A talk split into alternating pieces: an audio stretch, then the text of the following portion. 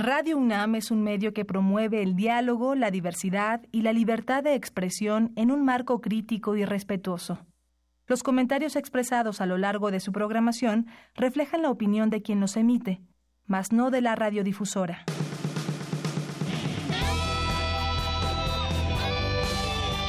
Prisma RU.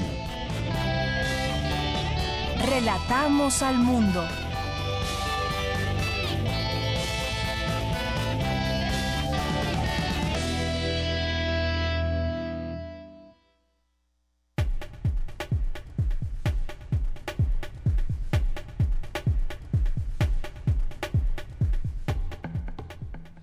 Tal? Muy buenas tardes. Qué bueno que nos acompaña. Gracias por estar aquí en esta cita con Prisma RU a través de la frecuencia de Radio UNAM en el 96.1 de FM. Son las 13 horas con 6 minutos. Nos puede escuchar también a través de www.radio.unam.mx. Mucha información como todos los días que tenemos para todos ustedes. Gracias por sintonizarnos. Soy de Yanira Morán, el equipo listo, presente para llevarle hasta usted toda la información. Y hoy en la producción nos acompaña Marco Lubián. Y bueno, pues vamos a, a tener la eh, reunión que tuvo ayer el, rector de, la UNAM, Enrique Graue, que se reunió con el presidente electo Andrés Manuel López Obrador. ayer le adelantábamos que mi compañera Virginia Sánchez estaría ahí y en un momento más nos platicará sobre este, este encuentro, qué es lo que, eh, lo que se acordó, lo que se pide, este encuentro también con la comunidad universitaria. También vamos a hablar de un libro, 49 Cruces Blancas, la novela de un incendio que no acaba de extinguirse, de Imanol Canellada, que nos acompañará a aquí en cabina. También vamos a tener más adelante un tema que tiene que ver con lo que consumimos. En este caso, pues mucha gente a diario consume huevo. El huevo, la obra maestra de la nutrición, es lo que argumenta un investigador, que es el alimento más completo que existe y previene la pérdida de memoria. Pero ya lo platicaremos a detalle con José Antonio Quintana, que es académico de la Facultad de Medicina Veterinaria y Zootecnia, que por cierto tienen un evento importante el próximo sábado. También los, los invitaremos, por supuesto, a este evento.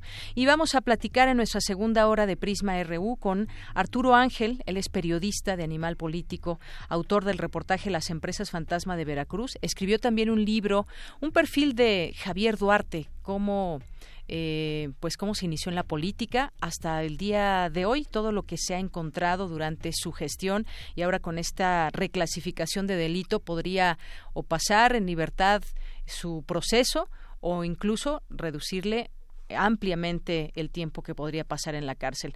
Vamos a tener hoy Gaceta UNAM con Hugo Huitrón. Hoy es jueves de cine con el maestro Carlos Narro. Tendremos también información de cultura, información nacional e internacional. Así que quédese con nosotros aquí en Prisma RU. Vamos a irnos ahora con nuestro resumen informativo. Relatamos al mundo. Relatamos al mundo.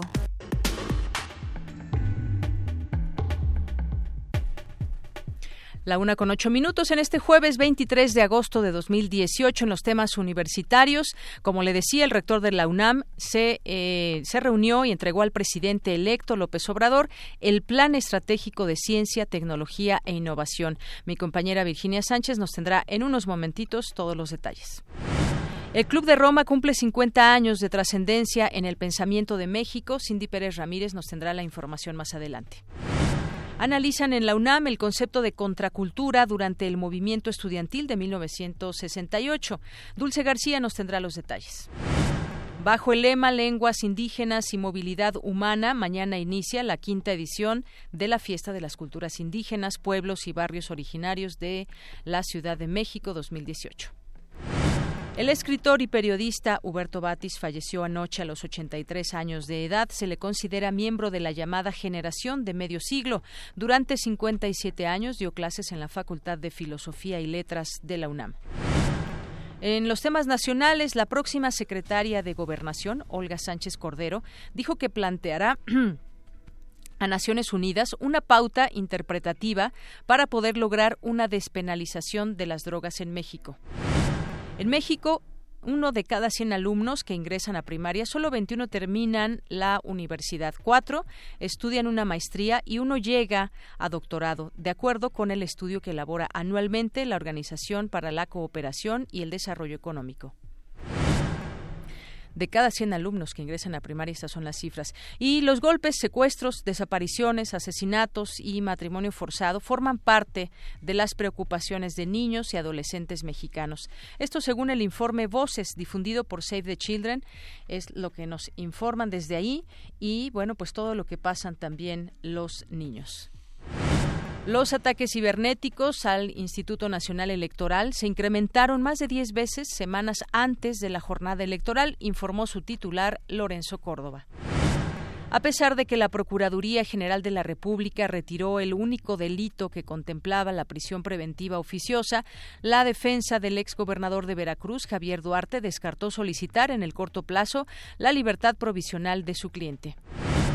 De un día a otro, el agua de la laguna Chacambacán, en el ejido OM al sur de Quintana Roo, desapareció parcialmente, fenómeno que se atribuye a una posible fractura en el fondo del cuerpo lagunar. En 24 horas, pues no sé cuánta acumulación de agua se fue a través de esta fractura y pues estudiará este fenómeno. En otra información, tome sus precauciones debido a la onda tropical número 30. Se esperan tormentas con descargas eléctricas, fuertes rachas de viento y posibilidad de caída de granizo en gran parte del país. En temas de economía, México necesita un nuevo aeropuerto para mejorar las condiciones de conectividad en la capital del país, opinó Jaime Cabal, secretario general adjunto de la Organización Mundial del Turismo. Durante el primer semestre, la recaudación derivada de auditorías sumó más de 86 mil millones de pesos, un avance de 7.1% respecto al mismo periodo del año anterior, de acuerdo con cifras del SAT. En los temas internacionales, el presidente estadounidense Donald Trump aseguró que si se abre un juicio político en su contra, tras las acusaciones de su ex abogado de haber violado las leyes de financiación electoral, los mercados financieros se hundirían y el crecimiento económico se frenaría. Investigadores descubrieron en Kenia el cementerio público más grande de África, un extenso campo de túmulos funerarios construidos por una tribu de pastores hace unos 5.000 años.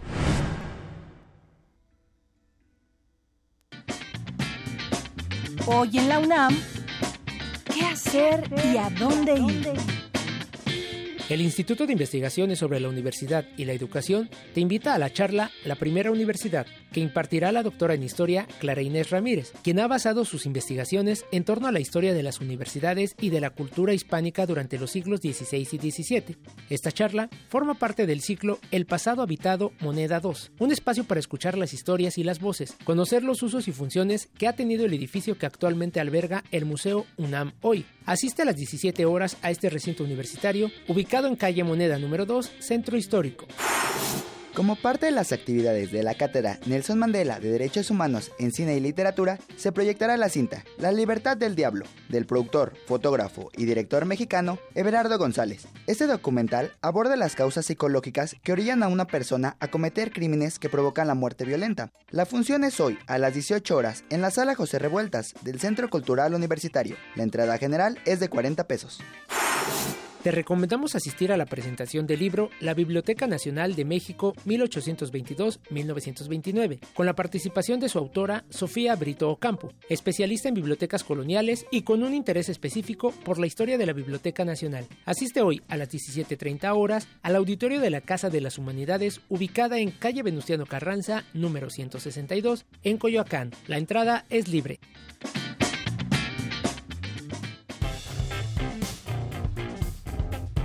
Campus RU.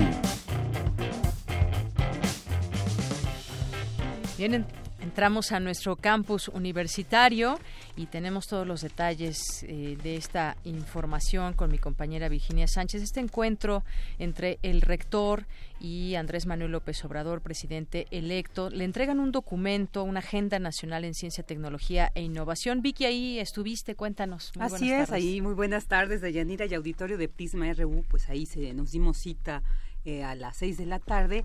Y pues hay titulares y representantes de más de 80 instituciones de educación superior, academias de ciencia y tecnología, se reunieron en el Palacio de Minería para entregarle al presidente electo Andrés Manuel López Obrador el documento denominado Hacia la consolidación y desarrollo de políticas públicas en ciencia, tecnología e innovación, objetivo estratégico para una política de Estado 2018-2024.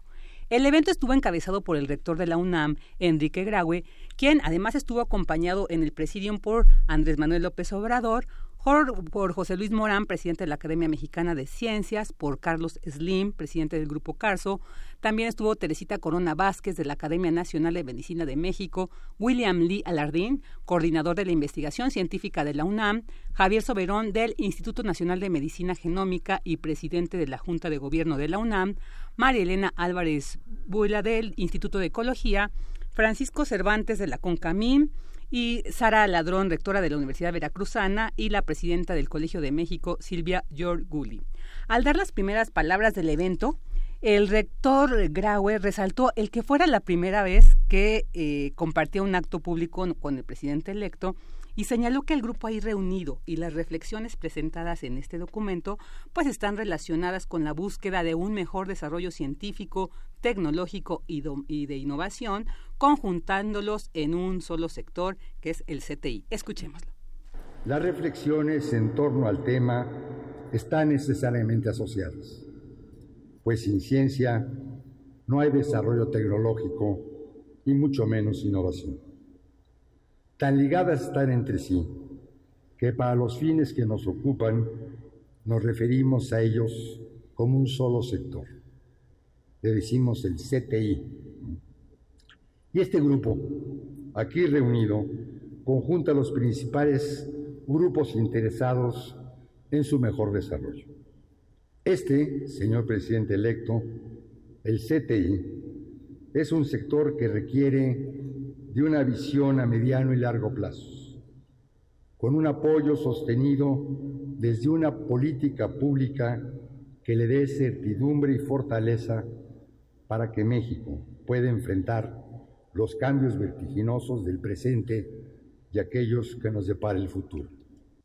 Ahí el rector señaló que en comparación con países como Israel, donde la inversión en este rubro ha alcanzado hasta el 4.2% del Producto Interno Bruto, en nuestro país el planteamiento de destinar el 1% del PIB nacional al CTI, pues no se cumplió y tan solo se alcanzó menos del 0.5%, lo cual dijo de mantenerse así, pues el país no podrá aspirar a un mejor desarrollo y competitividad. Eh, y bueno, ante esta situación, desde noviembre del año pasado y hasta junio de este 2018, este grupo de autoridades, investigadores y expertos en los temas, pues establecieron a través del documento entregado los logros alcanzados y los principales rezagos pendientes del Plan Nacional de Ciencia, Tecnología e Innovación de 2012 a 2018 y pues en este también presentan los planteamientos y estadísticas en los que se basan las propuestas presentadas para el próximo periodo. Escuchémoslo.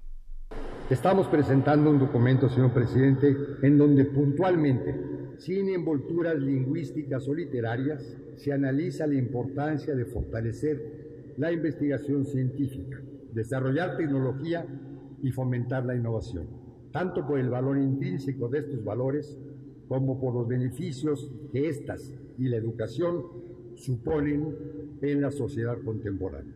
Esperamos que estas consideraciones, sugerencias, recomendaciones y propuestas sean de su interés y puedan ser tomadas en cuenta por su gobierno y por todos los diversos agentes sociales involucrados en el tema. Finalmente, permítame, señor licenciado López Obrador, terminar, como lo hacemos siempre, en los recintos de nuestra casa de estudio. Porque sé, señor presidente electo, que el lema de la UNAM de por mi raza hablará el espíritu está también en su ánimo y en el compromiso de su gobierno. Muchas gracias, señor presidente.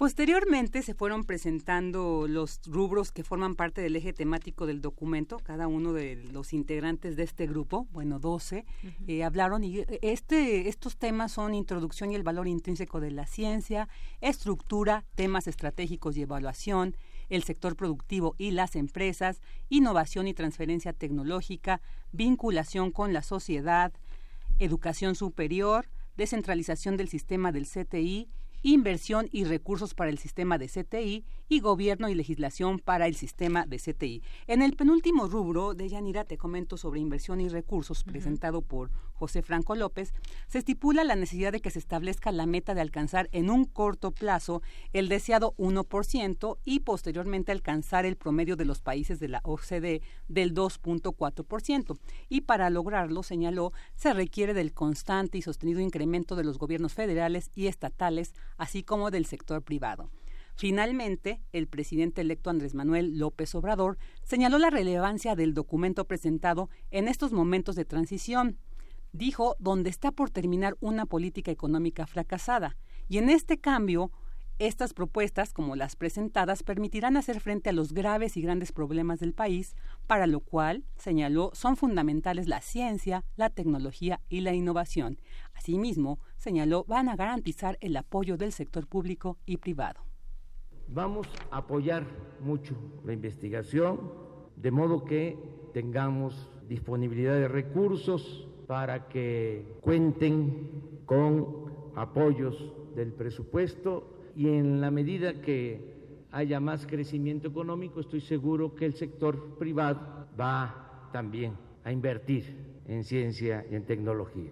En lo que corresponde a nosotros, que vamos a tener la responsabilidad de encabezar el gobierno, vamos a garantizar que la aportación en el presupuesto para ciencia y tecnología aumente, que en el peor de los casos, ese es el compromiso que hago con ustedes, porque vamos a enfrentar una situación difícil, que en el peor de los casos no se reduzca, que en términos reales se mantenga. Esto es decir, que nunca tengan un presupuesto por abajo de la inflación.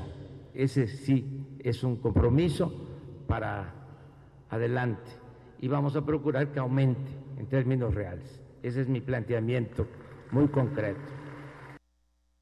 Asimismo, expresó su confianza en la próxima directora del CONACI, María, Elena Álvarez Builla, investigadora de la UNAM y Premio Nacional de Ciencia de 2017, en quien dijo precisamente la seleccionó por su desempeño como investigadora y lo cual pues lo refleja este premio que recibió. Y enfatizó, enfatizó que sí van a tomar en cuenta el incremento a las becas para investigadores y además habló de la equidad de género, pues dijo de los 28 mil investigadores, la mayoría son hombres, entonces se buscará que exista un equilibrio de presencia de mujeres investigadoras. Eh, también darán la importancia a todas las ciencias como las puras y las sociales, pues dijo, para cerrar su discurso, su presentación, así como la ley debe ser para el hombre y no al revés, la ciencia para la humanidad y no la humanidad para la ciencia. Pues ahí están los detalles de la presentación de este documento. Gracias, Vicky. Un documento sumamente importante, es un documento muy amplio que también ya en otros momentos se había discutido las propuestas que emanaban para pues el gobierno que, que resultara ganador de las elecciones en estos eh, temas de ciencia y tecnología. Y bueno, pues ahí está la respuesta, se apoyará en la medida que se pueda. No hay un, compromiso como tal eh, eh, de cuánto se va a aumentar el, el presupuesto supuesto a ciencia y tecnología, pero sí hay quizás esta promesa de que se dará atención a este rubro. Claro, hizo, puso mucho énfasis en, incrementar esta productividad económica del país, señalaba de que no era posible puso de ejemplo el maíz, ¿no? Que no era posible que pues un país que pues uno de sus productos esenciales lo estemos importando, ¿no? En su mayoría. Entonces decía, vamos a revertir esto para producir y consumir en el país y esto generará mayor ingreso económico, lo cual pues podrá destinar eh, pues un, un mayor apoyo para estos rubros y pues, sobre todo para la ciencia, la tecnología y la innovación. Muy bien. Bueno, pues ahí importante este acercamiento con la academia y el presidente electo. Gracias, Vicky. Gracias a ti. Muy buenas tardes. Muy buenas tardes. Y continuamos. Vamos ahora con mi compañera Cindy Pérez Ramírez. El Club Roma cumple 50 años de trascendencia en el pensamiento de México. Ha habido distintas actividades. Nos enlazamos contigo, Cindy Pérez Ramírez. Muy buenas tardes. Deyanira, muy buenas tardes a ti y al auditorio del Prisma RU. El Club de Roma efectivamente se fundó en 1978 por iniciativa de Aurelio Pechey, pensador y empresario global. El objeto del club fue analizar y discutir las soluciones a la problemática de la humanidad con enfoque multisectorial y multidisciplinario con una visión holística y global de largo plazo. Para tal efecto, convocó a 100 personas de distintos medios y disciplinas de todo el mundo. Durante un conversatorio sobre el impacto en el futuro de México del Club de Roma, realizado en la unidad de seminarios Ignacio Chávez de la UNAM, Gerardo Gil, presidente de la sección mexicana del Club de Roma, habló de su propósito. Vamos a escucharlo. La idea era fundar un grupo de estudio que no estuviera subordinado y sometido a intereses corporativos, ya sean empresariales o sindicales o de partidos políticos, o bien que no estuviera vinculado a, otro tipo de intereses comerciales, sino que con base en el conocimiento científico y la libre discusión de las ideas, pudiese abocarse al estudio de la problemática global, de la problemática de la humanidad. Por México, Deyanira fue invitado a participar Víctor Urquiri, economista y más tarde ambientalista, que en esa época era presidente del Colegio de México. El primer informe del Club de Roma se tituló Los límites del crecimiento y fue formulado por el Instituto Tecnológico de Massachusetts en 1972. Este fue la primera llamada de alerta global sobre los problemas que enfrenta la humanidad y el planeta por la destrucción de la naturaleza causada por la actividad humana. Vamos a escuchar lo que dijo. Esta eh, idea de Roma fue ser una organización sin organización y conseguir realizar estudios y financiarlos, pero en forma incondicional. Es decir, que quien financiara cada uno de los estudios no pusiese, condiciones ni en la metodología y mucho menos en las conclusiones. En este momento, uno de los miembros originales del Club de Roma el doctor en ingeniería Jay Forrester, autor de la dinámica de sistemas, asumió el reto de desarrollar este estudio. Un estudio sobre los predicamentos de humanidad. El Club de Roma, como decía su presidente Gerardo Gil, pues ha formulado y recibido más de 40 informes sobre diversos temas, pero en una línea muy establecida desde su fundación de análisis de las soluciones de la problemática global. Este es el reporte que tenemos, de Yanira. Ay, muchas gracias, Manuel. Bueno, pues ya muchísimas gracias, eh, Cindy, por esta información y que, bueno, hemos estado pendiente ahí de estas actividades del Club Roma. Todo lo que hace también sobre distintos temas, que aquí lo hemos platicado, tuvimos eh, chance de platicar también sobre el cambio climático, uno de los temas de los que opinan. Muchas gracias, Cindy. Que tengas muy buena tarde. Hasta luego. Muy buenas tardes. Relatamos al mundo. Relatamos al mundo. Porque tu opinión es importante, síguenos en nuestras redes sociales, en Facebook como Prisma RU y en Twitter como arroba PrismaRU. Queremos escuchar tu voz. Nuestro teléfono en cabina es 55 36 43 39. Bien, continuamos y como les habíamos dicho al inicio de esta emisión, vamos a platicar, ya está aquí con nosotros Imanol Canellada, que nos trae a presentar su libro 49 Cruces Blancas, la novela de un incendio que no acaba de extinguirse. ¿Cómo estás, Imanol? ¿Qué tal? ¿Cómo estás, doña Nerea? Un placer estar contigo aquí. Y también para mí es un placer entrevistarte. Un tema, un tema muy difícil por lo que pasó en la guardería ABC eh, y que pues hasta hoy sigue una lucha intensa también de los de los padres y mucha eh, pues expectativa en su momento porque se cambió la, en, en, su momento la versión de lo que había sucedido. Tú nos traes esta novela y al principio pues, también nos haces una advertencia. Está basada en hechos reales, pero hay también los personajes, evidentemente, también que son eh, creados. Platícanos un poco de este tema eh, introdúcenos a tu novela porque pues no es un tema fácil para hacer, para hacerlo en, novela tampoco, es un tema muy delicado y que nos sigue doliendo. Pues sí, de hecho no, no fue nada fácil, no fue nada fácil, eh, fue mucho más difícil de lo que pensé al principio y, y, realmente desgastante. Ha sido terminar esta novela, para mí ha significado un esfuerzo emocional, mental, físico que no había experimentado con novelas anteriores. Sí. Pero bueno, eh, ¿por qué escribir una novela? ¿Por qué utilizar un género como la novela para abordar un tema tan, tan lacerante como la tragedia de la guardería ABC? Eh, lo planteo en esta advertencia, prólogo, introducción. Mm, retomo lo, lo que dice Kundera de la novela y es eso, la posibilidad de explorar la existencia a través de, de los de, la, de lo concreto que, que es un personaje, ¿no? Que es eh, eh, al final las, novelas se construyen a partir de personajes y la gran aportación de la novela a la humanidad es el concepto de personaje.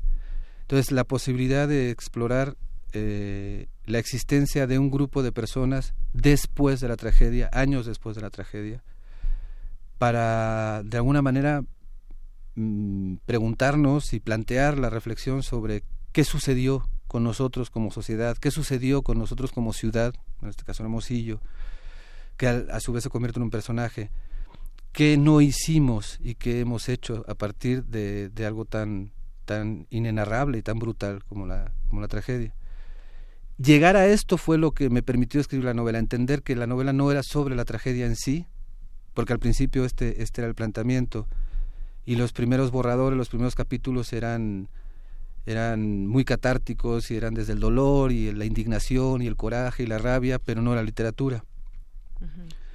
Entender que, que, tenía que contar la historia no de la tragedia, sino de lo que había pasado con nosotros después de la tragedia fue lo que me, permitió empezar a pensar en una, ya en una novela y a contar la historia.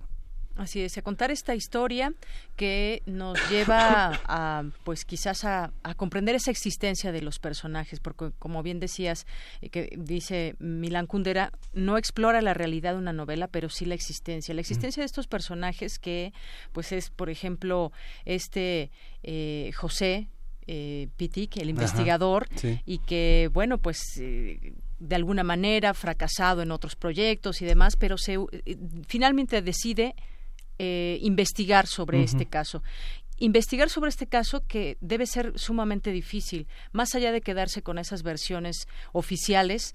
En cuanto se empezó a, investigar, se dio a conocer en su momento, esto es completamente real, que se da a conocer la noticia de que este incendio fue provocado. Ahora, ¿cómo llegar a quiénes fueron estas personas en la realidad? Bueno, pues también creo que en esta novela nos permite explorar a estos personajes que son parte fundamental de cómo se puede hacer todo ese tejido en la realidad, Imanol.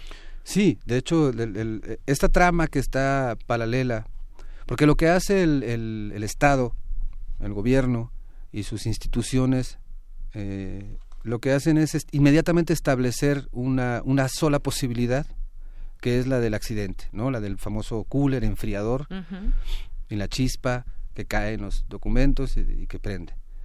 Eh, y, niega toda otra posibilidad. No hay mayor investigación, no hay más, a pesar de, que podría haber indicios, a pesar de que un grupo de padres de, de, de, de la guardería ABC eh, contrata a un perito externo que hace un peritaje muy serio y, que nunca, nunca, la PGR nunca la ha tomado en cuenta, nunca realmente ha, no fue como una voz autorizada ¿no? para la exactamente pero el peritaje, el peritaje es muy serio y en ese y en ese peritaje se establece muy claramente que la imposibilidad de que una chispa haya prendido los documentos por cómo estaban apilados los documentos, por la falta de oxígeno. Sí, un peritaje muy minucioso. Muy, muy, muy minucioso y sin embargo nunca el, el, ninguno, ni el gobierno estatal ni después el gobierno federal, cuando la PGR atrae el, caso, nunca eh, investigan esta posibilidad, porque esto implicaba darle una magnitud a, la tragedia y una dimensión a la tragedia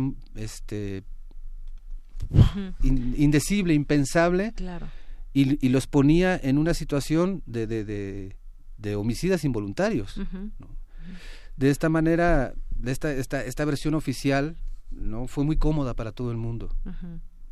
Y digo para ellos, claro. Fue muy cómoda esta versión oficial que se manejó desde, desde el principio y que al final terminó como una especie de, de, simulación de justicia, ¿no? Para, para concluir, de alguna manera cerrar esto que no, no está cerrado para nada.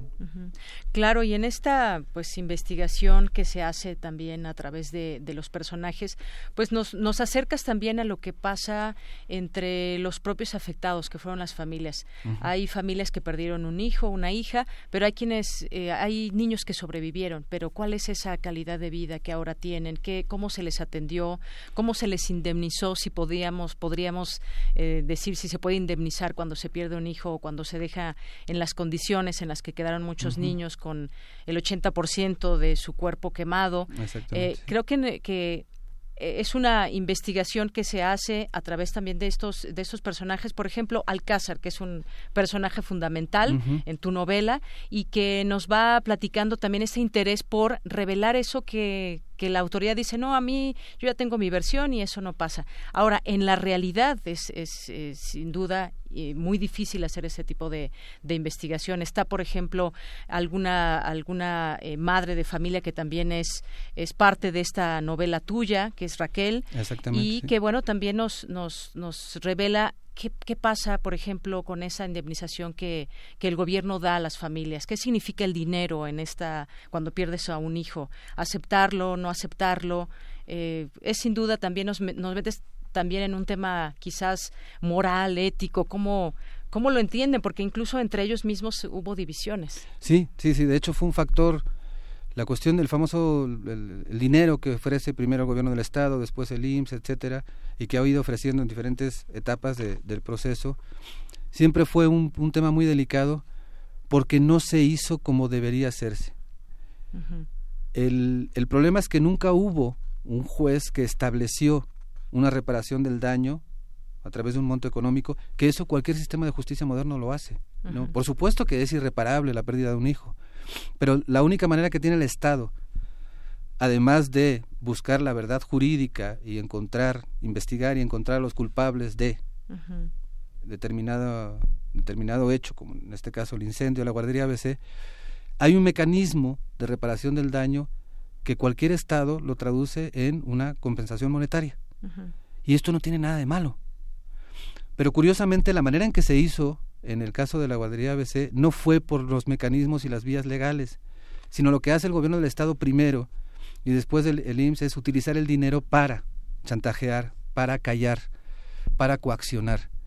Y esto enrareció el movimiento de, los padres de la guardería ABC, esto lo convirtió en un, en un punto de división y, lo que es peor, hizo que la sociedad los empezara a ver con, con desconfianza, con sus, eh, con, con, sospecha hizo que mucha que buena parte de la sociedad pensara que se habían vendido pero no tanto por el dinero en sí que al que tenían derecho y al que siguen teniendo derecho eso me parece muy incuestionable sino los mecanismos que utiliza el gobierno para ese dinero ensuciarlo convertirlo en un en una compra en una dádiva y no en un en un derecho establecido a, partir de una sentencia clara ¿no? y expedita y transparente. Como no pasó esto, el dinero se convirtió en algo que fue de alguna manera ensuciando al movimiento y que lo y que hizo que hubiera desconfianza entre entre los padres, etcétera. Entonces, bueno, en la novela este personaje Raquel está envuelta en este en este cuestionamiento permanente hacia ella y hacia los demás,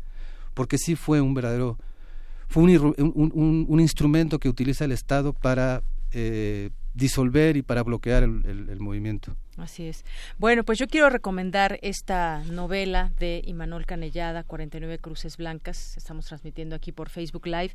Y tienes la presentación eh, de este libro el próximo sábado. Invita, por favor, a nuestro auditorio, Imanol. Sí, claro que sí. El, este sábado a las 5 de la tarde en la Feria del Libro de la Alameda, con la Brigada para Leer en Libertad. Vamos a estar presentando la, novela y pues ojalá puedan darse la vuelta y conocernos y platicar y dialogar. Claro que sí. Yo los invito porque me gustó esta, esta novela, creo que nos acerca a los personajes de la novela, pero los personajes que puede haber también en la realidad.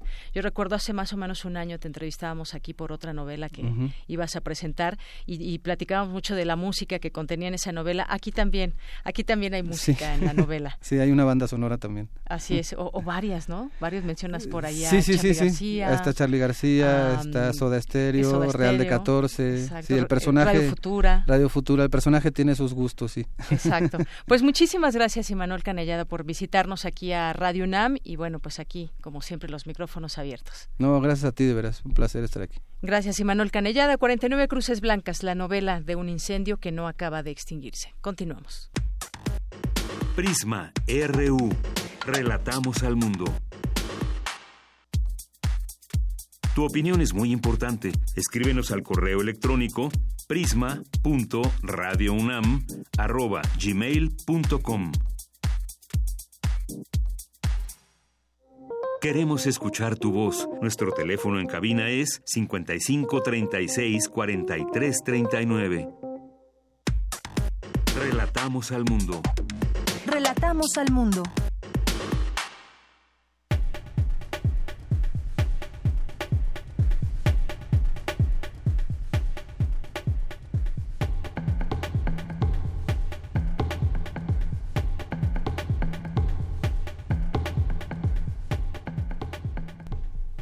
Bien, continuamos una de la tarde con 40 minutos. Después de esta novela, vamos ahora a platicar sobre un alimento que consumimos, pues quizás muchos todos los días o por lo menos algunas veces a la semana, y me refiero al huevo. Vamos a platicar con José Antonio Quintana, él es académico de la Facultad de Medicina, Veterinaria y Zootecnia. El huevo, la obra maestra de la nutrición, argumenta el investigador, que es el alimento más completo que existe y previene la pérdida pérdida de la memoria. Es un gusto platicar con usted, José Antonio Quintana. Muy buenas tardes, bienvenido. Buenas tardes, Yanira, a tus órdenes. Bien, pues yo quisiera, en primer lugar, que nos platique cómo es que llega a esta conclusión, porque también se dicen muchas cosas en torno al huevo que quizás no sean tan positivas. Pero a ver, usted platíquenos eh, qué, qué se sabe de este alimento. Bueno, eh, vamos a hablar del huevo de la gallina. A ver, muy bien. Porque obviamente hay, otros este, tipos de huevos, otras especies de aves que también ponen huevos y, pues no, no son tan consumibles, sino para la reproducción, ¿no? Claro. Entonces, nos centramos en los huevos de gallina. Huevo de gallina. eh, es un alimento eh, que la naturaleza lo ha hecho precisamente para que de ahí pueda, si, si es fertilizado, pueda salir un ser vivo. Entonces, eh, tiene todos los nutrientes precisamente para que el, el nuevo ser, un pollito, eh, pueda, pueda desarrollarse a partir de ese huevo. Así como en los mamíferos, la madre engendra y de ahí sale un nuevo ser, así la gallina pone el huevo con todos los nutrientes que al ser incubado pueden hacer aquí. Entonces, por eso decimos que es eh, prácticamente perfecto. Y algunos dicen maravilla de la naturaleza. Y esto pues ha servido para consumo humano.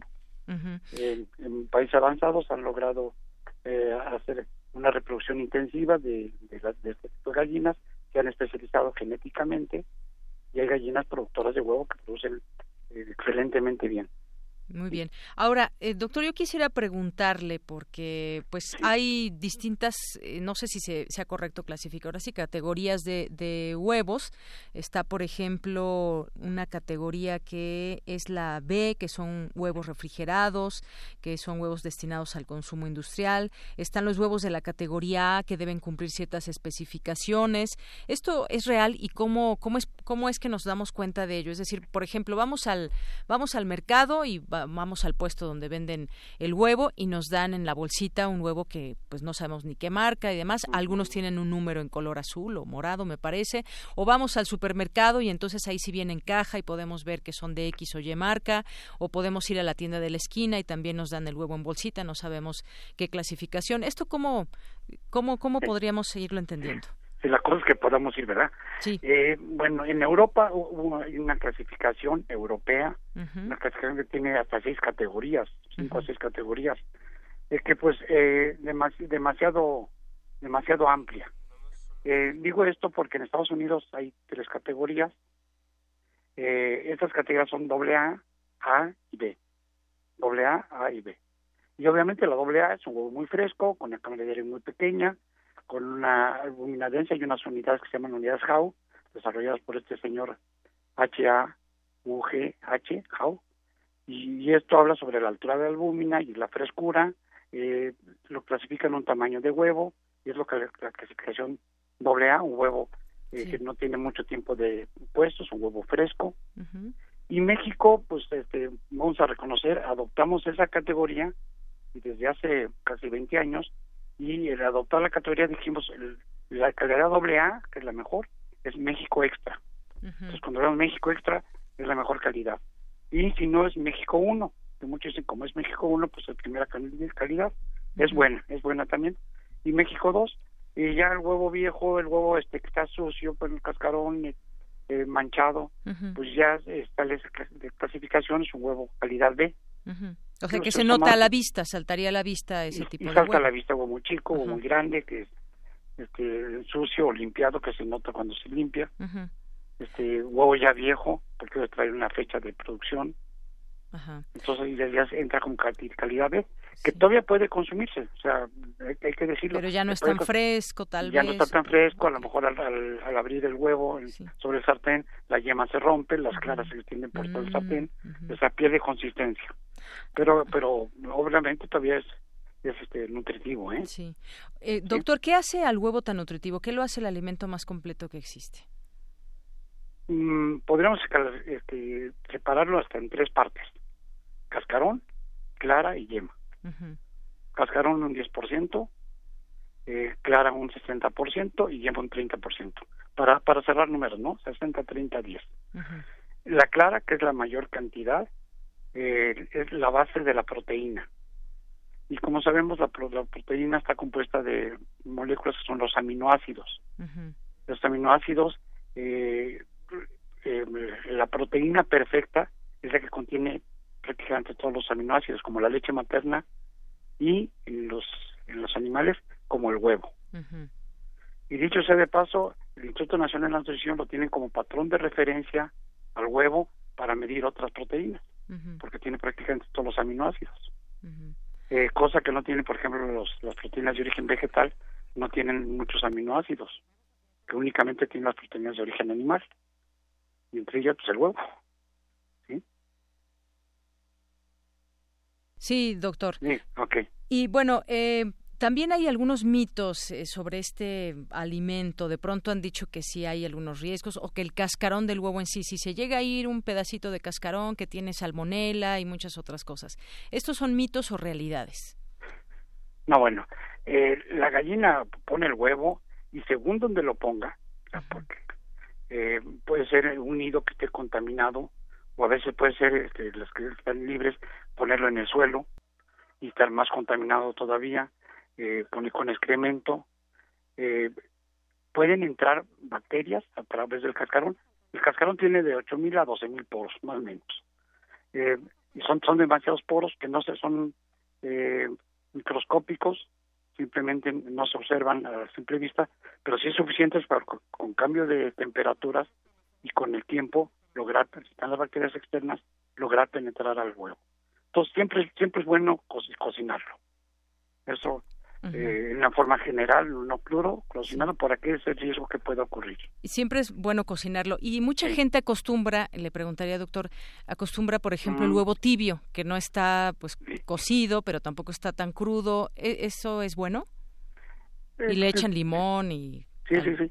El huevo tibio este está semicos, semicocinado, las claras eh, ya se están coagulando, ya dejan estar transparentes, ya se ponen blancas. Este es un es una precocción y obviamente si el huevo está limpio, si está fresco, este si hubiera alguna bacteria no ha penetrado a través del cascarón, pues se, puede muchos lo lavan al salir del refrigerador lo lavan y ya lo lo ponen a hervir eh, dos minutos, tres minutos y pues está hirviendo, ¿no?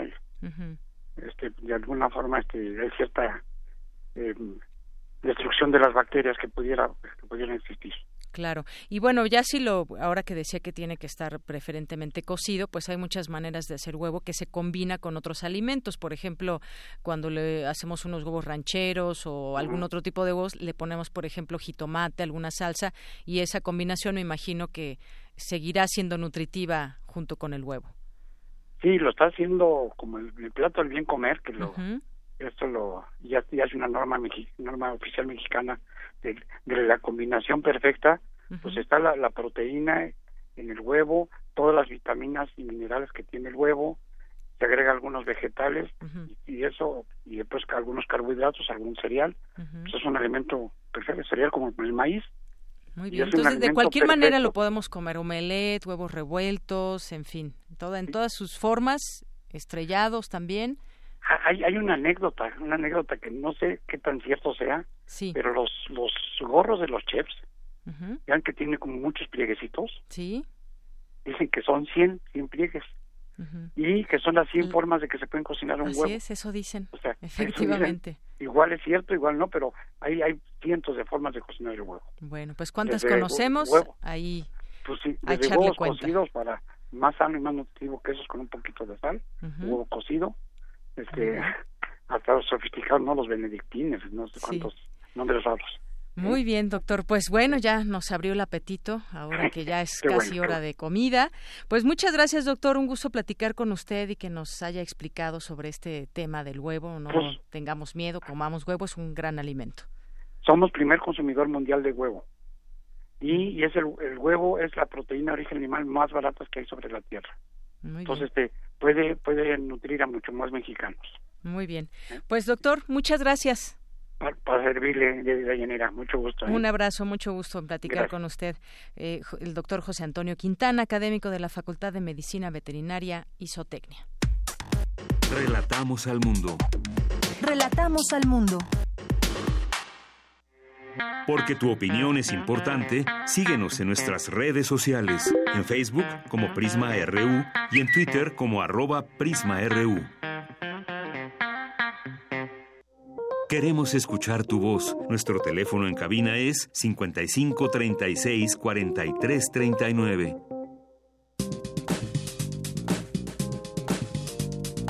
Cultura RU.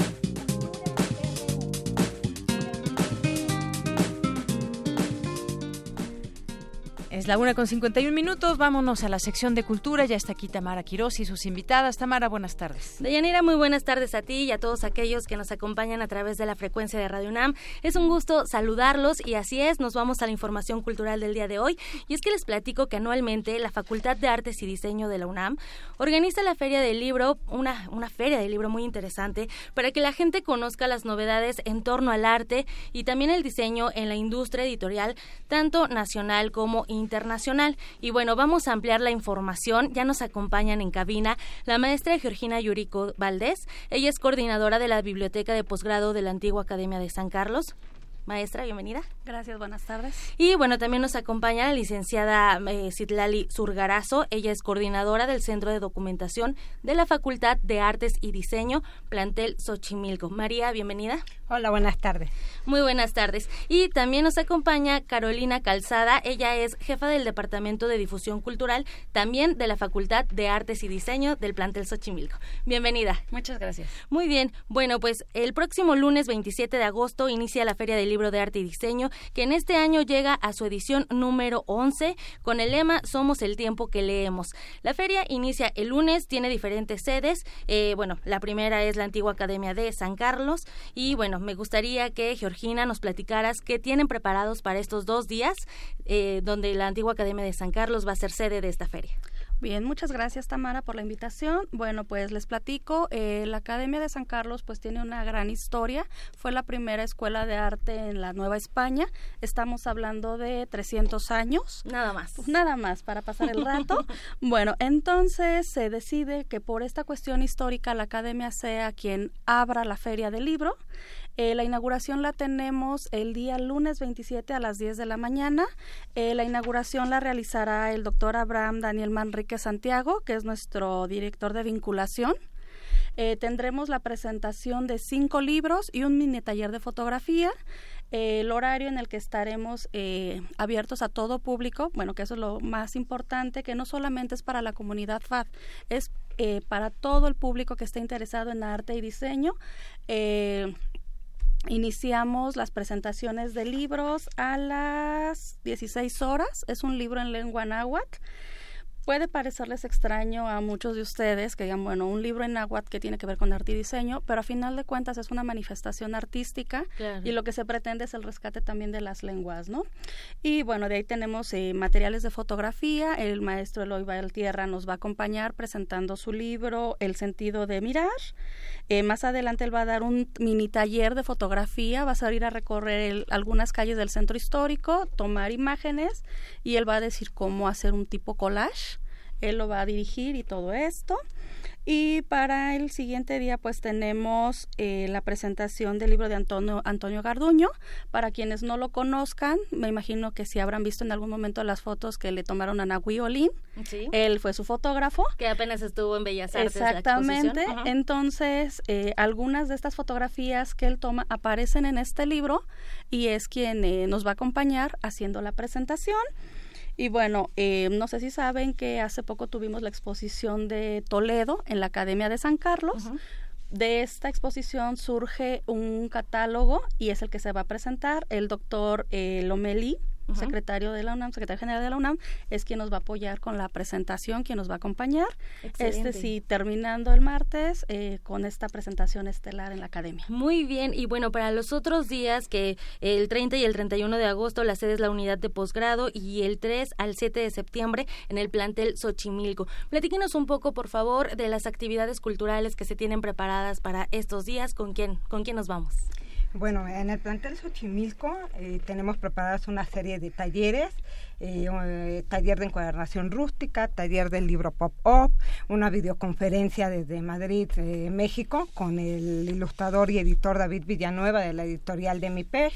Y tenemos una serie también de presentaciones de libros de la UAM, de la propia facultad. Eh, los invitamos a todos a visitarnos, a ser partícipe de las actividades este, académicas, culturales, al este, público abierto y universitario Claro, y además, bueno, también resaltar que no solamente pueden eh, adquirir nacionales, eh, bueno, de editoriales nacionales e internacionales, sino también libros editados por la propia UNAM y por la Facultad de Artes y Diseños. ¿Puedes platicarnos un poquito de este acervo literario que vamos a encontrar? Así es, pues mira, en Xochimilco, que es donde vamos a estar más días, sin embargo, bueno, en CEU también pueden ah, encontrar a estas editoriales que nos acompañan. Vamos a tener alrededor de 17 participantes eh, de diferentes editoriales y muchos de ellos también eh, forman parte de este programa cultural del que les platicaba Citlali, en donde van a estar presentando libros sí de arte y diseño, pero también de temas de interés general. ¿no? Tenemos desde historia, como de Alemania, tenemos libros de artista y dentro de los talleres también tenemos estos temas que sí están enfocados a, a nuestra comunidad, pero también es público abierto, entonces si quieren ir, inscribirse, lo pueden hacer, entran a la página de la FAD www.fat.unam en el blog de difusión cultural. Ahí van a encontrar los formatos para inscribirse al taller de eh, encuadernación. Tenemos una charla de libro de artista. Eh, vamos a tener, por ejemplo, la presencia de Waldo de Real de 14 presentando su libro disco. Entonces, vamos a tener esta interacción, este programa multidisciplinario en el que no solo van a ir a leer, ¿no? van a interactuar la lectura con otras disciplinas como danza, música. Vamos a tener una estación de lectura en la que los chicos pues van a, aprender a leer de otra manera, una manera divertida, no quitarnos como esta idea de que los de libros que leer es aburrido o que te da sueño, por ejemplo, Exactamente. Oye, Carolina, ¿y los talleres eh, qué duración tienen aproximadamente? Porque a lo mejor la gente dice, yo quiero un taller, pero no tengo mucho tiempo. ¿Cuánto dura? Duran dos horas, eh, son en las instalaciones de la escuela. Eh, es un taller diferente cada día. Y, pero además tenemos actividades culturales, ¿no? Además de las presentaciones del libro que van a ser eh, multidisciplinarias, tenemos dos actividades específicas, eh, que es danza japonesa, que nos acompañan chicas de Coyoacán, estudiantes de la UNAM, y tenemos el viernes el concierto de clausura con un grupo que se llama Instrumonstruos Musicales, que ellos también eh, trabajan el miedo y todos estos sentimientos a través de sus canciones que ellos escriben, son egresados de la Facultad de Música. Y bueno, ahí vamos a poder eh, hablar sobre el cuidado del planeta, eh, vencer el, monstruo debajo de la cama. Mm, van a conocer a, a varios títeres que ellos llevan y entonces hacen estos cuentos de una manera divertida. Vamos a tener otra eh, intervención sobre fábulas y, los muertos, ¿no? Entonces también vamos a tocar un poco los temas tradicionales de México. Okay. Y pues sí, te decía, dos horas duran los talleres y me gustaría agregar que para al término del concierto de clausura vamos a tener una rifa de clausura que los boletos se darán en todas las presentaciones de libros que se llevarán a cabo tanto en la academia como el, como el plantel Xochimilco. ¿Y qué van a, a paquetes de libros proporcionados por los expositores que van ahí por la propia facultad? es que yo creo que bueno, Yuriko, Citlali, Carolina, lo importante de las ferias de los libros también además de hacer comunidad es que puedes hablar con los autores puedes tener talleres, además de, bueno, toda esta oferta literaria que ofrecen. Y ya ahorita ya nos diste también ahí otro tip como para ir y decir, yo quiero participar en la rifa y ver, probar suerte tal vez. Muy bien, entonces, bueno, 27 y 28 de agosto la feria se va a llevar a cabo en el plantel Antigua Academia de San Carlos. 30 y 31 de agosto en la sede eh, Unidad de Posgrado de CEU y del 3 al 7 de septiembre en el plantel Xochimilco. La entrada es totalmente libre invitamos a la gente a que acuda, a que, bueno, también las busque y puedan tener ahí alguna asesoría, ¿por qué no también? Muchísimas gracias por acompañarnos, maestra Georgina Yurico Valdés, eh, coordinadora de la Biblioteca de Posgrado de la Antigua Academia de San Carlos. Muchísimas gracias también por visitarnos, la licenciada María Citlali Surgarazo, coordinadora del Centro de Documentación de la Facultad de Artes y Diseño, y también Carolina Calzada, jefa de Departamento de Difusión Cultural, también de la Facultad de Artes y Diseño. Muchísimas gracias por visitarnos en esta cabina. Gracias. Gracias a ustedes. Gracias. Deyanira, me despido, les deseo que tengan una excelente tarde. Gracias Tamara, gracias a las invitadas por venir. Son las 2 de la tarde, vamos a hacer una pausa, regresamos a la segunda hora de Prisma RU. Prisma RU. Relatamos al mundo. Amigas y amigos macabros, han pasado 200 años desde la publicación de Frankenstein, el moderno Prometeo, de Mary Shelley, y por ello queremos celebrarlo como se merece, con un festín de películas y una que otra mmm, tripita. Acompáñanos a conocer la historia de un joven que creó vida con cadáveres en Frankenstein. Y vean cómo le hacen a esta criatura su compañera en The Bride of Frankenstein. O mejor aún, conozcan un poco de la vida del director James Whale en la película Dioses y Monstruos.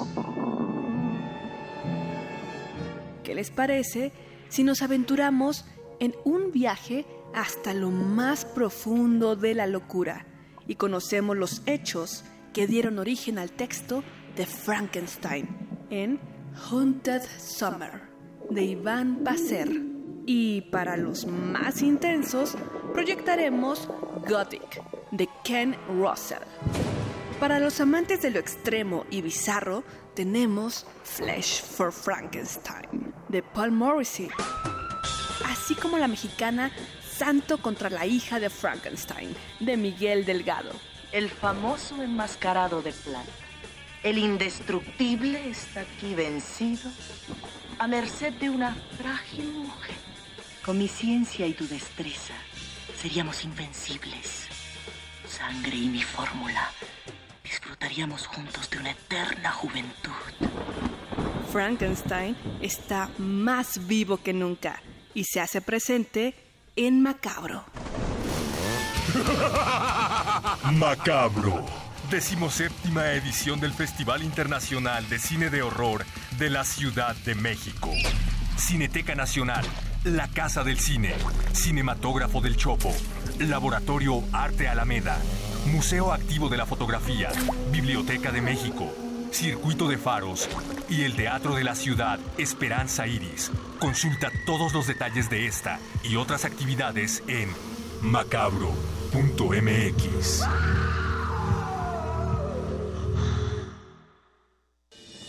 ¿Sabías que nadie como nosotros defiende los derechos de las mujeres? Nadie como nosotros defiende que tus hijos e hijas sigan teniendo educación pública gratuita, científica y laica. Nadie como nosotros impulsa la inclusión de personas con discapacidad y cuida el medio ambiente. Nadie como nosotros promueve nuevas oportunidades para los jóvenes ni defiende tu trabajo. Por ti, Nueva Alianza vive y la lucha sigue.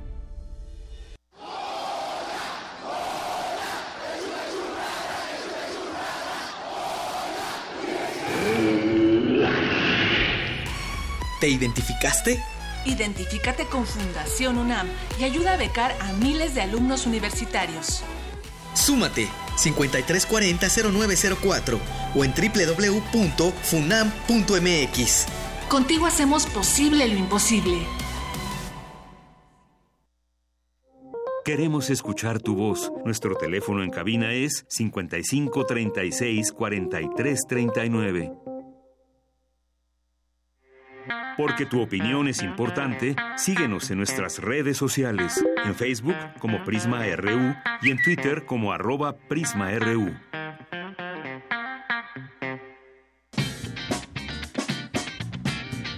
Mañana en la UNAM, ¿qué hacer y a dónde ir? El programa universitario de bioética te invita al coloquio La educación especialista, con la participación del investigador y activista Samuel Guerrero Azañedo, quien ha demostrado cómo la educación que recibimos determina nuestra consideración y actitud hacia los demás animales. Asiste hoy a las 16 horas al auditorio Carlos Gaef de la Facultad de Ciencias en Ciudad Universitaria.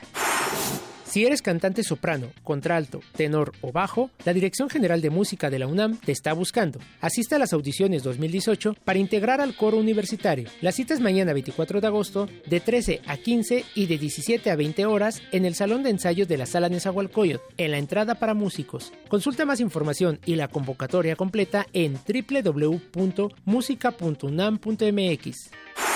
¿Te gusta el ajedrez? La Facultad de Ciencias Políticas y Sociales te invita a participar en el Torneo Simultáneo de Ajedrez y Dominó, que se llevará a cabo el próximo 6 de septiembre, de 13 a 15 horas. El periodo de inscripción es del 20 de agosto al 3 de septiembre en la página www.políticas.unam.mx. Bien, continuamos dos de la tarde con seis minutos.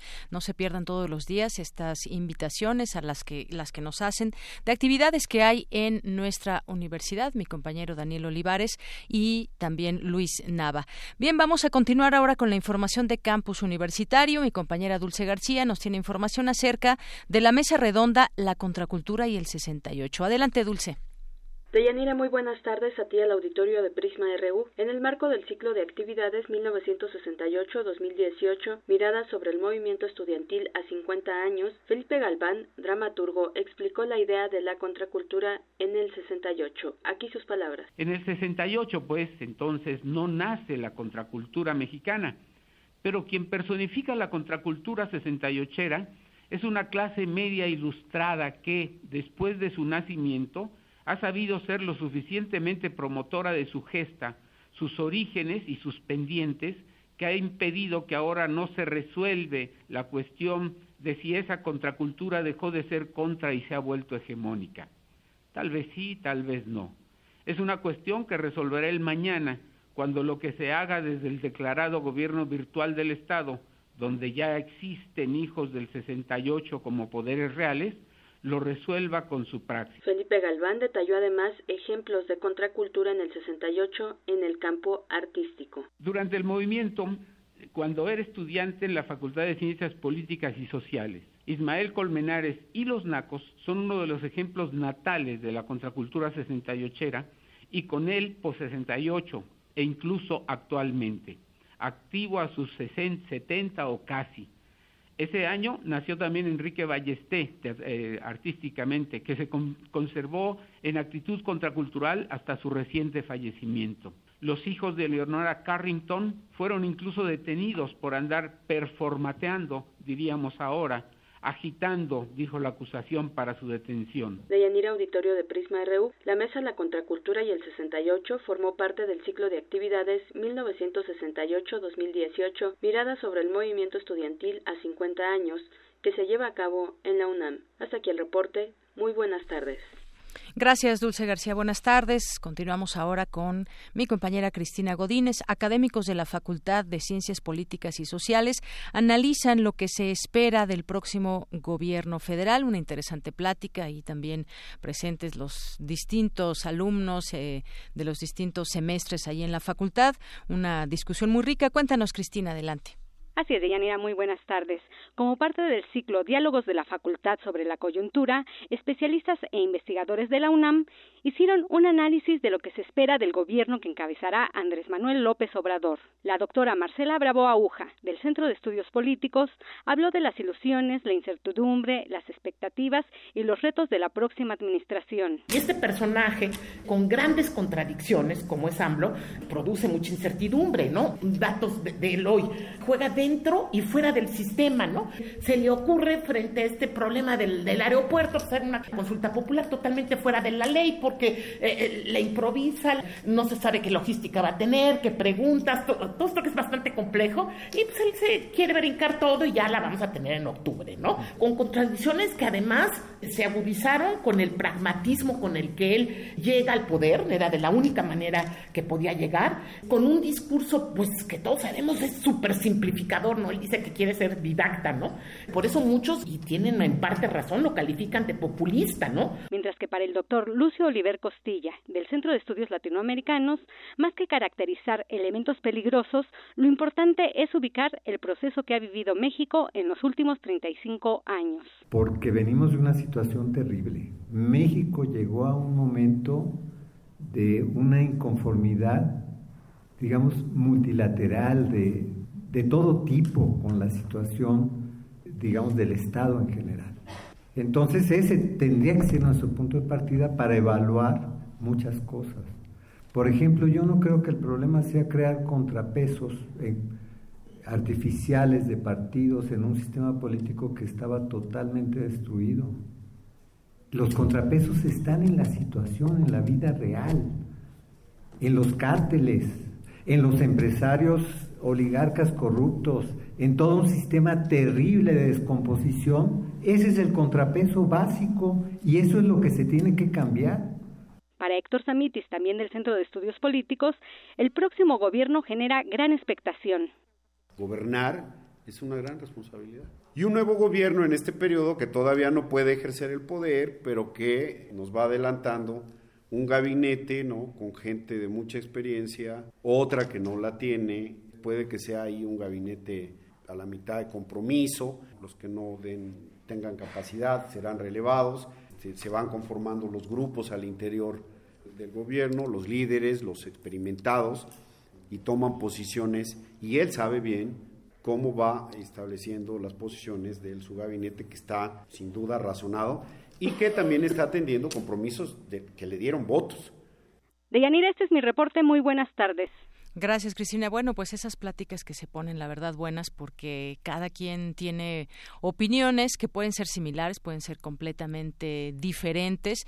¿Qué viene para los siguientes seis años después de la votación que tuvimos y todo lo que ya hemos vivido en los últimos meses aquí en nuestro país? Hay mucha expectativa, ya se dijo.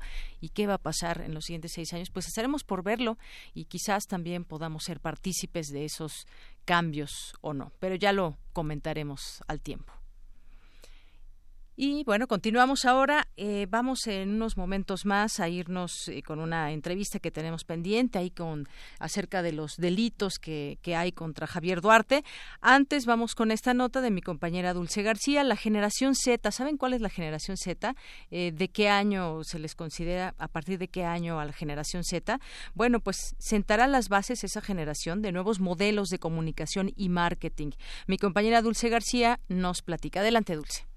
Los Centennials, generación Z o Boomlets, aquellos nacidos en el siglo, sentarán las bases de los nuevos modelos de comunicación y plataformas. Además, están desarrollando ya nuevos estilos de educación y comunicación. Los conceptos millennials y centennials no son categorías demográficas, sino nichos de mercado. Son grupos generacionales que comparten hábitos de consumo y estilos de vida, que a decir de Rubén Darío Vázquez, académico de la Facultad de Estudios Superiores Aragón de la UNAM, los definen. La generación Z pertenece al mundo de la información inmediata. Cuenta con computadora, televisión y teléfonos inteligentes y es, en gran medida, el nuevo blanco de las empresas que concentran sus esfuerzos en las plataformas digitales. Es dependiente de la tecnología, su sociedad existe en Internet y son impacientes pues desean resultados inmediatos. En México representan el 27.6% de la población y casi todos ellos cuentan con teléfono inteligente, redes sociales y su gasto promedio mensual en servicios móviles es de 91.7 pesos. Escuchemos las palabras de Rubén Darío Vázquez. Los millennials es una generación de transición.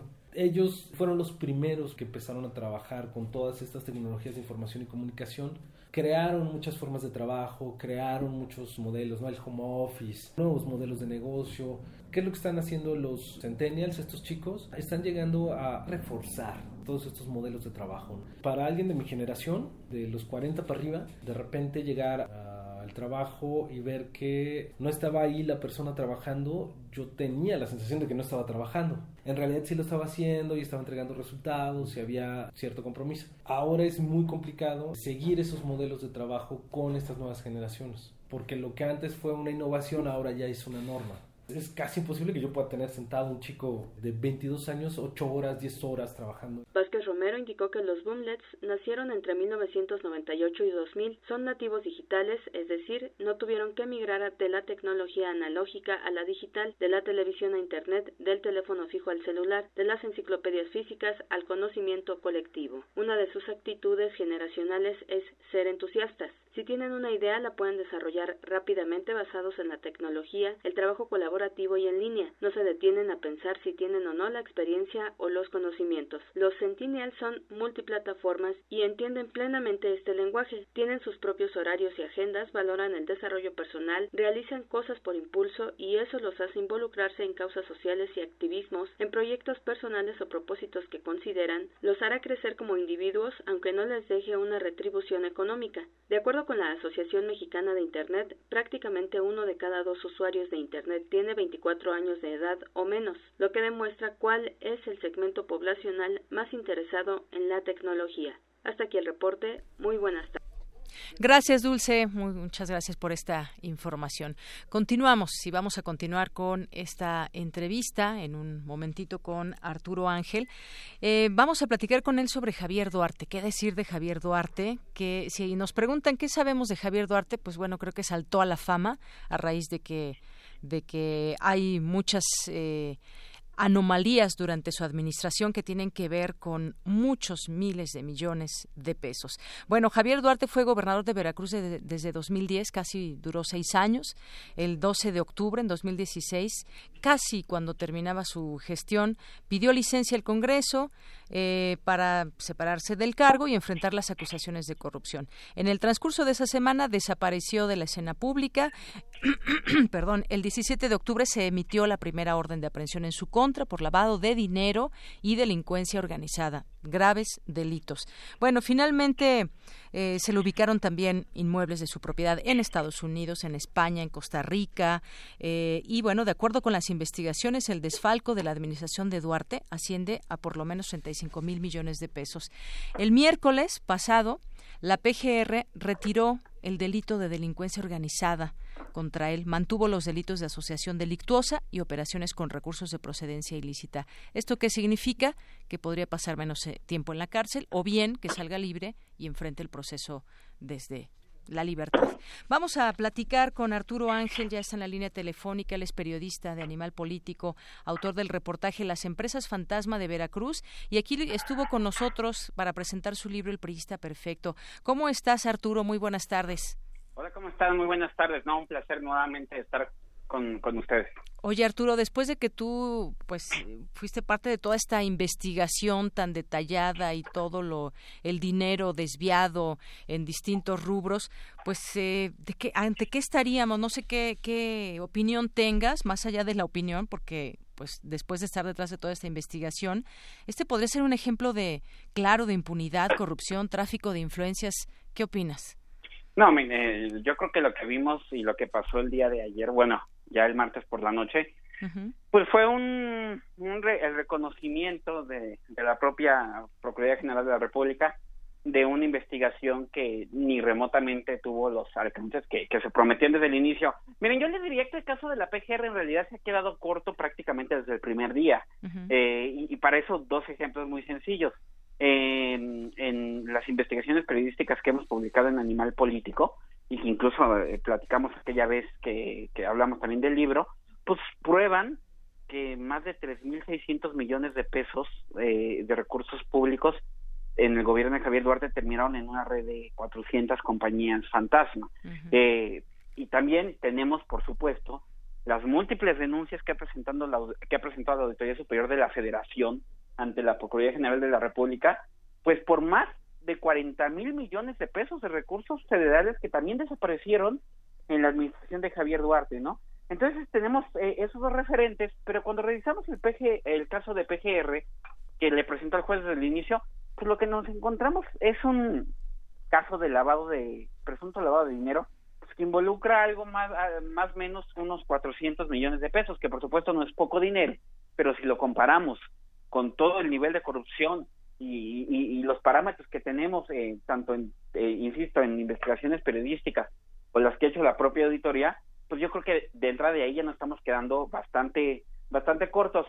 Y luego, y luego hay que sumarle que la verdad es que ha sido un año el que tuvo la PGR para, para investigar eh, este caso, porque hay que recordar que en el nuevo sistema penal, uh -huh. este, ahora se avanza por fases. Primero le presentas la, la, eh, la imputación inicial, preliminar a un juez, le dices que sospechas que una persona es responsable de algún delito y luego el juez te otorga un plazo de investigación para que tú reúnas las pruebas, siempre bajo su vigilancia, y, y, armes el caso que vas a llevar a juicio. O sea, hay muchos mayores controles ahora uh -huh. y pues la PGR tuvo este año y pues al final de cuentas eh, lo que nos encontramos es que reconocido por ellos mismos en un comunicado no consiguieron reunir las pruebas para acreditar uno de los dos delitos que habían señalado en la audiencia inicial, que además es el delito más grave, que es el de delincuencia organizada. Entonces, pues pasan varias cosas. De entrada, eh, el delito de delincuencia organizada se cambió por uno que se llama asociación delictuosa, que en gravedad es muchísimo menos, solo para poner un parámetro, sí. alguien culpable de delincuencia organizada puede alcanzar una pena de 20 a 40 años de prisión uh -huh. y por el que se cambió,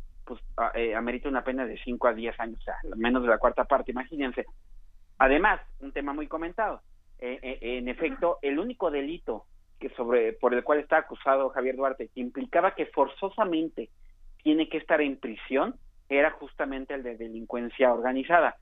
Al, al, cuando la PGR ya retira este delito, como sucedió ya al presentar la acusación formal en su contra, pues significa que ya no es tan en automático que Duarte tenga que estar en prisión. Claro, hay que recordar que por el delito de lavado de dinero, igual el juez que lleva el caso también ordenó que estuviera preso, pero ahí por un tema de, de, de, de, de del perfil de Duarte, el juez consideró que es una persona que tiene recursos amplios, que podría escapar del, de, del país, como de hecho así sucedió, hay que recordar que lo detuvieron en Guatemala, uh -huh. y por ese lado dictó una prisión necesaria, justificada.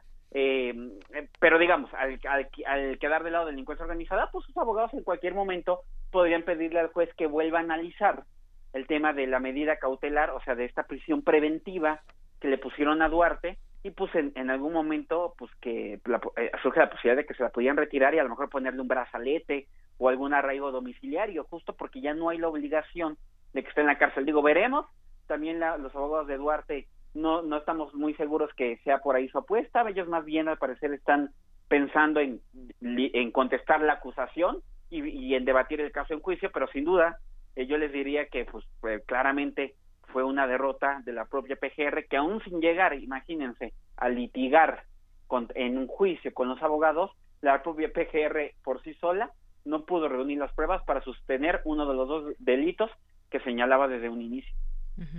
Y bueno, ante todo esto, Arturo, pues ahí están la, las cifras, ahí están los datos duros, las empresas fantasma, todo lo que lo que se ha relatado, por ejemplo, en este reportaje que, que sacaste, en este libro, incluso en ese perfil de, de, de, Javier Duarte. Pero bueno, vámonos exactamente a las a las acusaciones. Yo yo diría hay enojo, hay enojo en la sociedad porque pues no estamos hablando de cualquier cifra menor de dinero, estamos hablando de mucho dinero que fue desviado y demás y que pues no se ha seguido la pista exacta de todo e, e, ese dinero, porque es tanto que, bueno, presta nombres y demás, que sí queda esa idea de que hay impunidad, de que hay corrupción. Hay que recordar también un dato interesante, la firma de abogados del Toro Carazo, es el mismo despacho encargado de la defensa del Bester Gordillo, pues dejó la defensa de, Javier Duarte en algún momento y, y bueno, pues Sabemos la esposa, por ejemplo, que también se ha acusado que fue parte de todo este enredo de dinero y que finalmente la PGR pues dice simplemente pues no hay delito que perseguir. Queda esa idea de, de un manto de impunidad donde, donde al parecer pues eh, fue repartido mucho dinero y entonces hay mucha gente que podría caer por este mismo caso y que se encubre, queda esa sensación. No sé si a ti te, te parezca pues también esta opinión eh, social que hay pues eh, acertada o no, pero pero como que de alguna manera decepcionan las las autoridades de justicia en el país o lo siguen haciendo. Yo, yo te diría que es una es una es una sensación que compartimos todos y es totalmente acertada. Te pongo otro ejemplo. Nosotros publicamos hace tres meses más o menos que el nombre del despacho que había creado toda esta red de compañías fantasma, el despacho del contador Víctor López Gachuz, y, y, con el apoyo del, Instituto Nacional Electoral, que ellos ya habían documentado el nombre de una empresa que se utilizó para financiar ilegalmente al PRI en la elección del 2012 para pagar para pagar representantes de casilla en aquel año y ese gasto no se reportó y ese dinero salió a través de una empresa. Bueno, nosotros publicamos y documentamos cómo esa empresa que que que que, que le que pagó a, a representantes de casilla en la elección del 2012 pertenece justamente a la misma red de empresas a las que Javier Duarte desde el primer año de su gobierno, o sea, desde el 2011, alimentó reiteradamente con, con recursos públicos. Y, y, el INE le dio vista, o sea, le dio vista es un término jurídico, pero significa que el INE le, le, le notificó oficialmente a la PGR sobre sobre este sobre esta empresa porque además el INE detectó que esta compañía que pagó representantes de casilla trianguló pues más de 1.600 millones de pesos sin ninguna explicación con otras empresas, pero el INE también está limitado en, ciertas facultades de investigación. Nosotros publicamos que tanto la empresa que paga a los representantes de Casilla como, como todas las otras compañías con las que trianguló todo este dinero, todas son eh, forman parte de la misma red a la que Duarte le mandó millones de pesos. Entonces, yo creo que ahí había había ya un muy buen muy buena materia prima de arranque para una investigación y sin embargo, pues no ha pasado nada, ¿no? Como no ha pasado nada con las más de 40 denuncias formales interpuesto la Auditoría Superior de, la Federación desde hace ya más de cuatro años, justo por el dinero que reiteradamente desapareció en el gobierno de Javier Duarte, y tampoco ha pasado nada, no hay ni uno solo de esos casos está consignado, entonces compartimos totalmente esta esta sensación, pues sí, de, de, de, a ver, eh, uno de los grandes males, lamentablemente yo creo, que enfrentamos en México es este tema de la impunidad, eh, pasa lo mismo en los homicidios, o sea, yo creo que ahí ya hay un, una especie de cáncer que se extiende más allá de los casos de corrupción y que eh, abarca todo el aparato de justicia. Por ejemplo, publicamos también como la PGR en ocho años ha investigado 400 homicidios y de esos 400 homicidios solo ha obtenido dos sentencias, imagínense, ¿no? Una, una, una, una efectividad menor del 1%. Entonces, lamentablemente yo creo que esa es la es la, situación y comparto totalmente esta sensación de que realmente nos estamos quedando muy cortos en cuestión de, de, la resolución de, de, los casos. Claro, claro, si sale libre, pues es un mal mensaje, queda esa sensación de que nada cambia en cuanto a la justicia. Hoy fíjate que, pues lo debe saber bien, el gobernador de Veracruz, Miguel Ángel Yunes, asegura que el exgobernador permanecerá en la cárcel debido a los procesos que aún se siguen en su contra. Dijo que en el caso hipotético de que el exmandatario saliera del reclusorio Oriente, debería ser entregado a las autoridades de Veracruz para enfrentar delitos como peculado, abuso de autoridad, además de uno pendiente que es desaparición forzada de personas. Es decir, acumula otros delitos, por lo menos ahí en Veracruz. Ya no quizás federales, pero por lo menos ahí en Veracruz. Sí, aunque había que precisar un poco estos comentarios que hizo eh, Miguel Ángel Yunes. Eh, de entrada, él, él, él me parece que hace referencia que, bueno, si sale libre se lo va a llevar un penal de Veracruz y esas cuestiones que siempre ha dicho y ha buscado desde un principio y que para variar también ahí los abogados de Duarte se han salido con la suya ganando amparos para que no lo muevan del reclusorio norte. Por eso creo que los abogados de Duarte tampoco creo que estén buscando que ya salga. y ¿eh? Me parece que están bastante cómodos con cómo han llevado el caso con su cliente eh, en prisión. En efecto, la Fiscalía de Veracruz promovió dos casos este, en contra de Duarte por el uso de un helicóptero ilegalmente y por el desvío de recursos que están destinados a obras hidráulicas, son dos procesos que ya están en marcha, que están en fase de investigación y en los cuales un juez de la Ciudad de México, que es el que lleva el caso, porque justamente ah, eh, eh, los abogados consiguieron que Duarte no se fuera ante la jueza de Veracruz que originalmente había otorgado las órdenes de aprehensión, pues el juez de la Ciudad de México ordenó eh, su prisión también justificada por, por el perfil de Duarte. Entonces, lo que pasaría si el juez federal que lleva el caso de PGR ordena la libertad de Duarte, es que igual él no podría salir porque también tiene en, encima la, la prisión que ordenó el juez de la Ciudad de México. Los abogados tendrían que litigar también el caso que se lleva localmente para que para que quede en libertad, pero hasta ahí.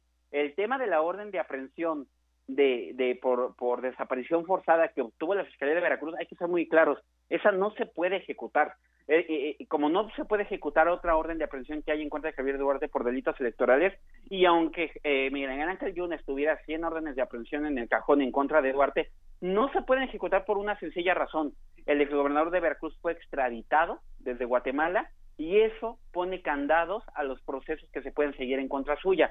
Cualquier proceso distinto que se quiera promover en contra de Javier Duarte necesita el aval del gobierno de Guatemala antes de poder avanzar, porque por ahora solamente se le puede procesar por los delitos por los cuales se considera la extradición. Es algo que, que eh, es una cláusula que opera en la mayoría de los tratados internacionales en materia de extradición y pues ahora se convierte en una especie, déjame decirlo así, pues de blindaje para Javier Duarte, porque mientras mientras la Cancillería en México no le pida a Guatemala que autorice los nuevos casos y por ende mientras Guatemala no dé el visto bueno que puede darlo o no puede darlo, no se pueden cumplir esas órdenes de aprehensión en contra de Javier Duarte. Muy bien. Bueno, pues mira, seguiremos atentos a este tema y ojalá podamos platicar en otro momento para ir siguiendo el caso. Tú tienes comprendes muy bien todo este eh, enramaje, todo esta este trámite que tiene que haber, por ejemplo, esto que nos dices de Guatemala y bueno, pues ahí atentos, ojalá que pronto no sea el día en que veamos salir de la cárcel a Duarte, no por una cuestión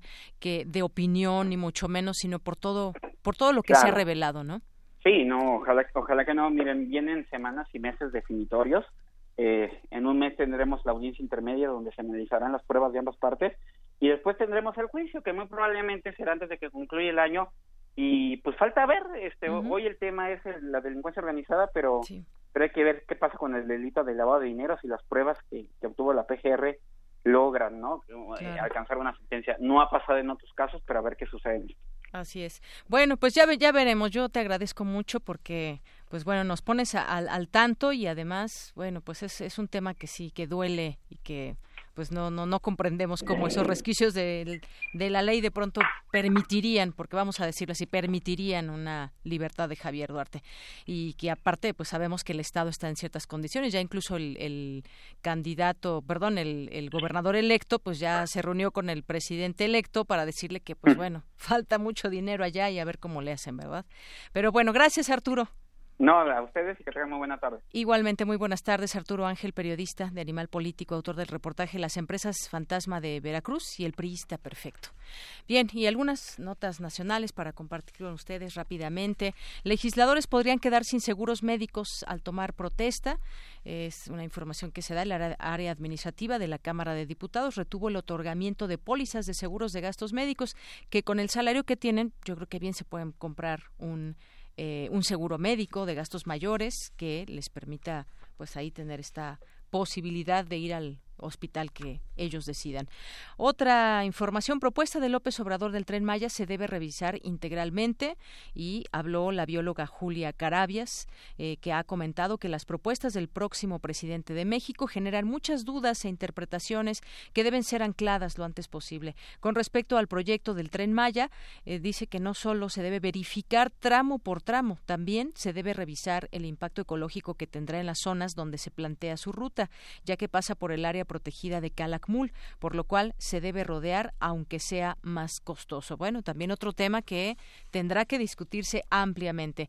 Olga Sánchez Cordero busca despenalización de la marihuana y amapola. La próxima secretaria de Gobernación buscará plantear a la Organización de las Naciones Unidas, a la ONU, la iniciativa para lograr la despenalización de la droga en México como parte del plan de amnistía planteado por el presidente electo. Se busca flexibilizar el acuerdo antidrogas designado también en los 70. Precisó que busca la despenalización del consumo de la marihuana y la amapola con fines medicinales.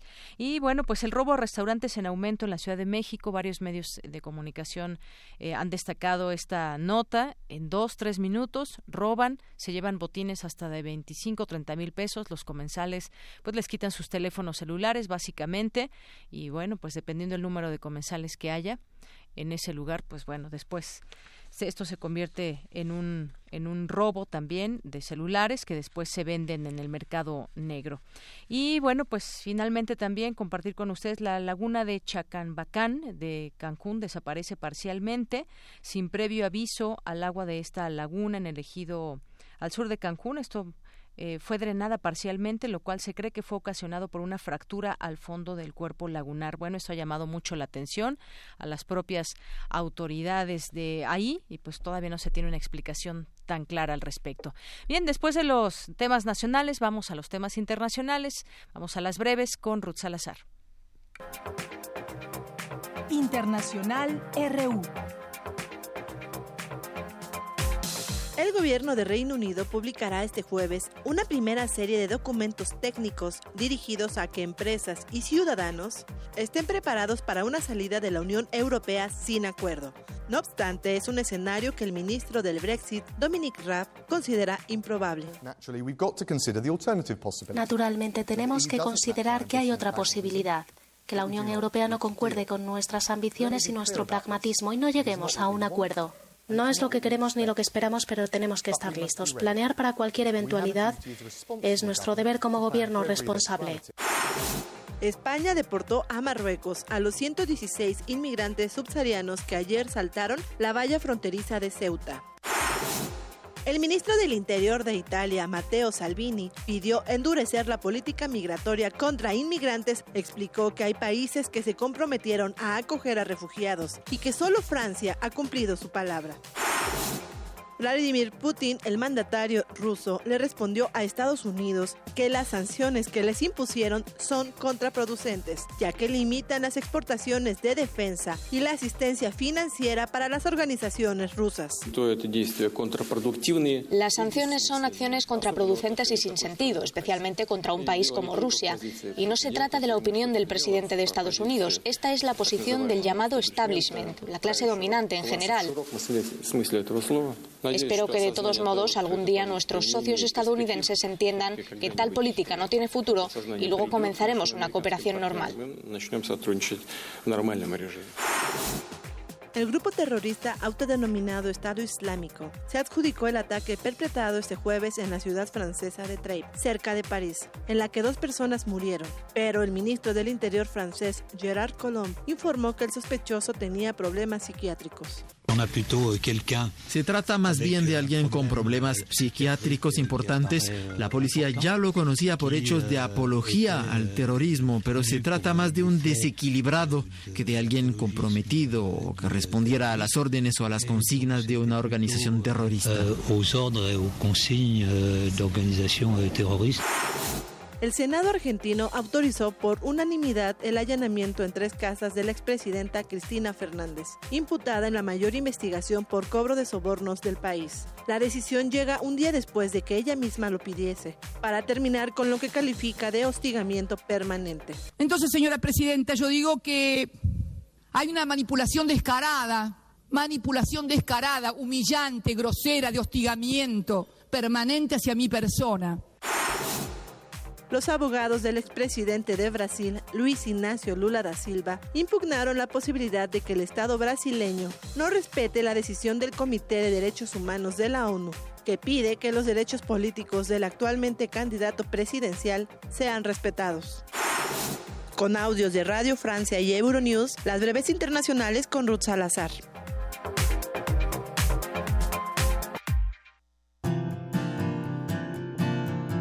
Gaceta UNAM.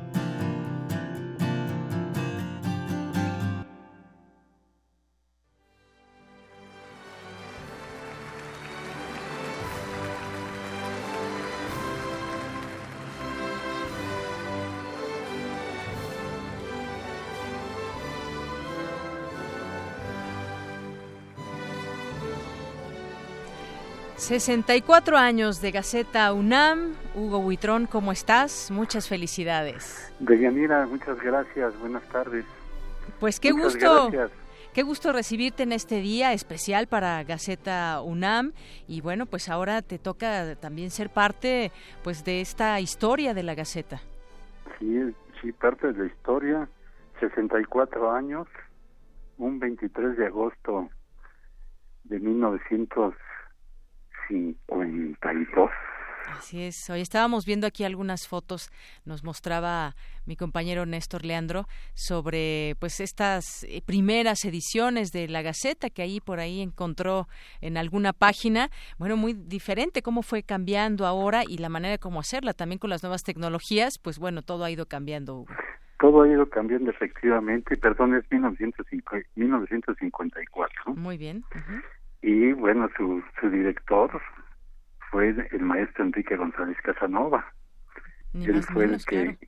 él fue el que ideó junto con otros personajes el que la universidad tuviera un órgano que se intercomunicara donde se intercomunicaran las facultades las escuelas que había en aquel momento para que se supiera que se estaba haciendo dentro de la universidad y de ahí bueno hasta donde hemos llegado a los 64 años este y bueno pues creo que Y contando, ¿eh? Y contando. y contando, este, me dicen, cumplen 64 años, no, le digo, no, yo soy más joven.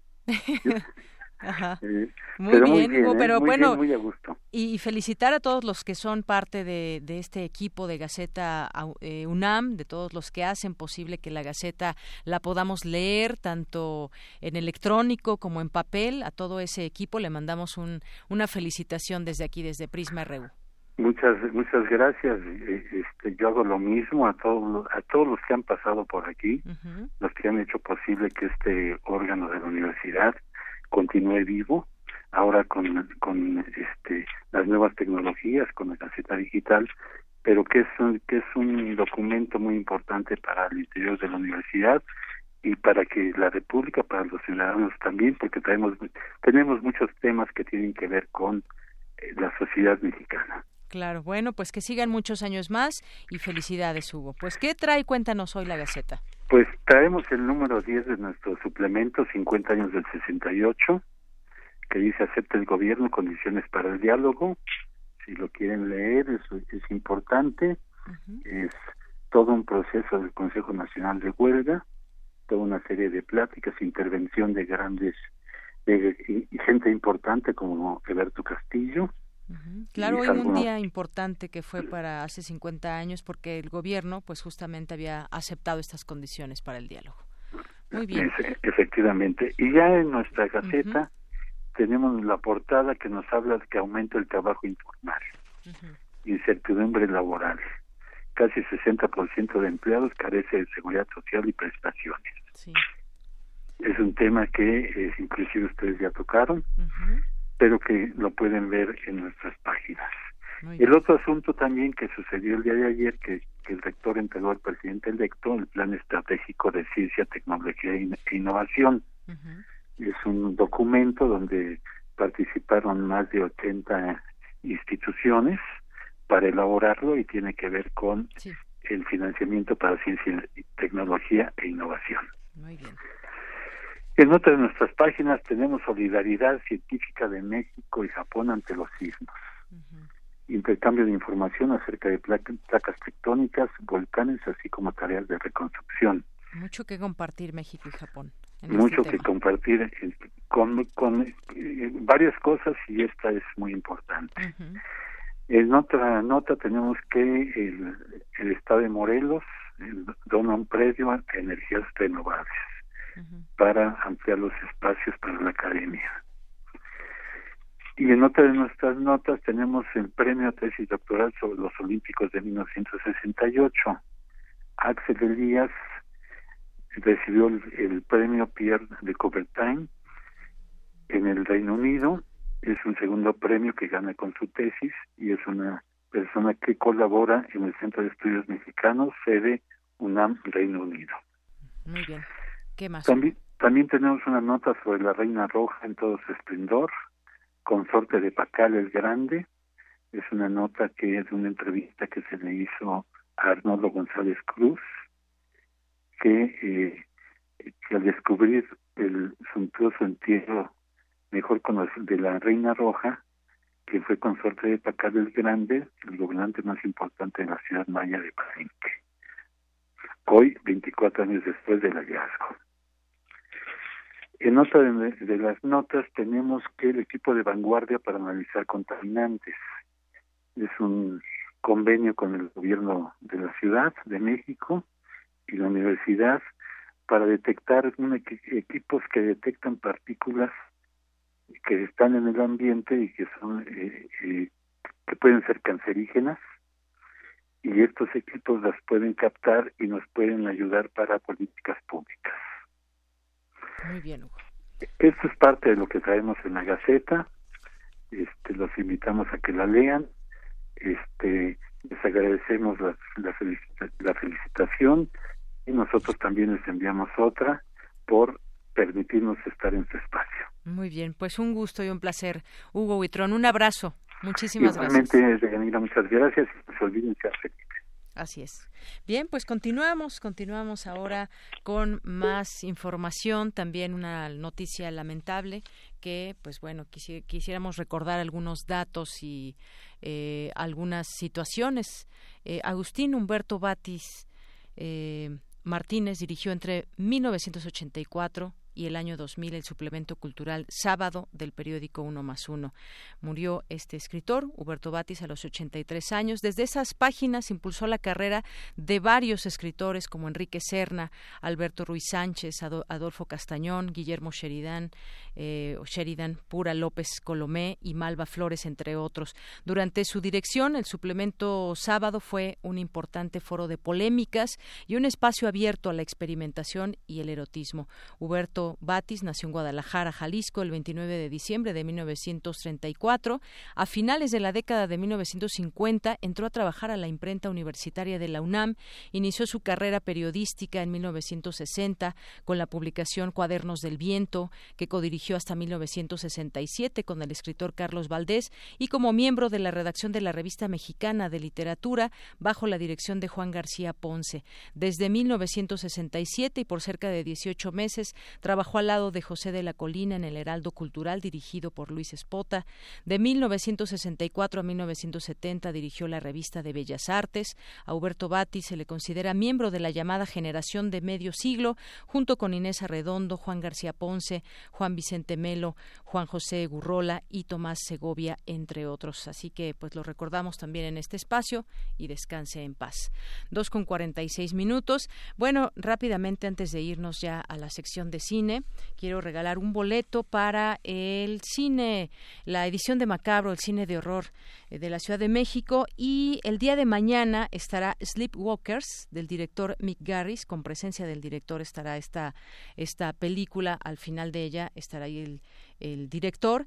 Se presenta mañana a las seis de la tarde ahí en la Cineteca Nacional y tenemos un pase doble para quien quiera asistir a ver esta película. Mary y Charles Brady son una pareja madre e hijo que acaban de llegar a un pequeño pueblo en Indiana, Estados Unidos. Ambos son sonámbulos, quizá eh, los últimos dos de una raza de criaturas gato que drenan la energía de jóvenes vírgenes que, para mantenerse con vida. Poco después de su llegada a su nuevo hogar, el hambre comienza a apoderarse de Mary, por lo que Charles Charles deberá emprender una carrera contra el tiempo para salvar a su madre de la inanición. Así que se presentará el día de mañana a las seis de la tarde. Ahorita decimos quién es el ganador de este pase doble para que asista directamente a la Cineteca Nacional. Y bueno, pues rápidamente mandar saludos aquí a A1ZZ, Rana Burro Blanco, Efren, Qué golpes tan duros para el país. Gracias por el trabajo.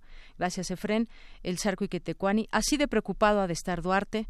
Gracias, Iquetecuani. Eh, eh, más 52 Efren nos dice, no entiendo, algunos periodistas como Arturo son capaces de presentar una cantidad de pruebas suficientes para sustentar los casos de corrupción de Duarte, el Baester, entre otros, y la PGR no puede armar un caso contra ellos. Eh, también nos escribe por aquí José Luis Sánchez, dice extrañamos las menciones que hacíamos de los radioescuchas, esperemos que no sea por las lecturas de los comentarios eh, puntuales a personajes y políticos. Por supuesto que no, José Luis Sánchez, a veces por cuestiones de tiempo no podemos leer todos sus comentarios, pero trataremos de hacerlo. Gracias por este comentario. César Alberto nos manda muchos saludos a los amigos de Prisma, ya tuvo la fortuna de conocer a algunos del gran equipo del mejor programa de radio, nos dice él, son muy buenos en lo que hacen. Gracias, César. Ayer, sí, eh, viniste a recoger un libro, muchas gracias. Editorial Enequén, también muchos saludos y a todas las personas que están aquí presentes. Muchas gracias y nos vamos a, a cine. Cine Maedro.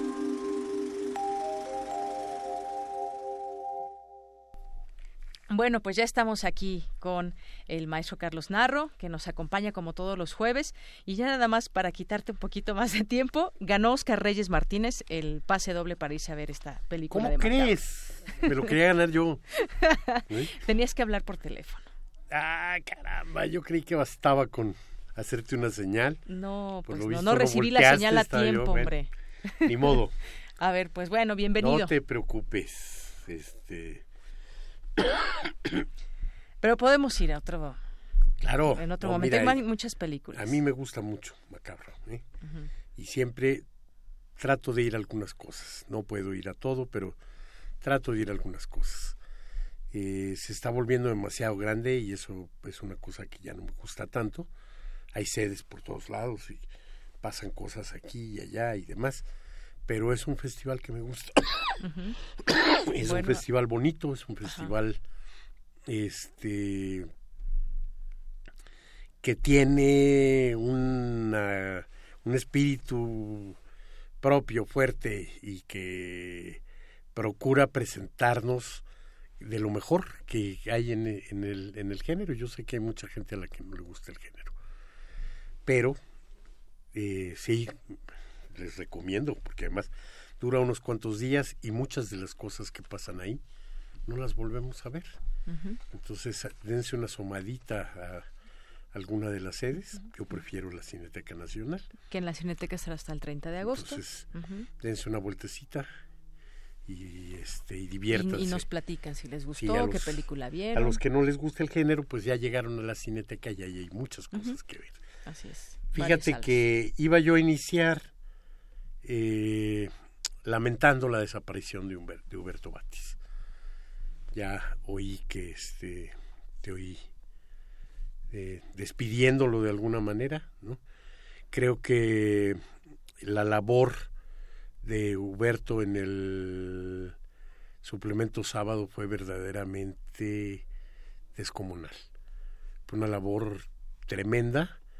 Yo creo que en todo el ámbito periodístico nacional, solo la labor de Fernando Benítez en el suplemento eh, La cultura en México podría ser equivalente, ¿no? En el sentido de todas las todas las puertas que abrió, todos los caminos que pero con una diferencia.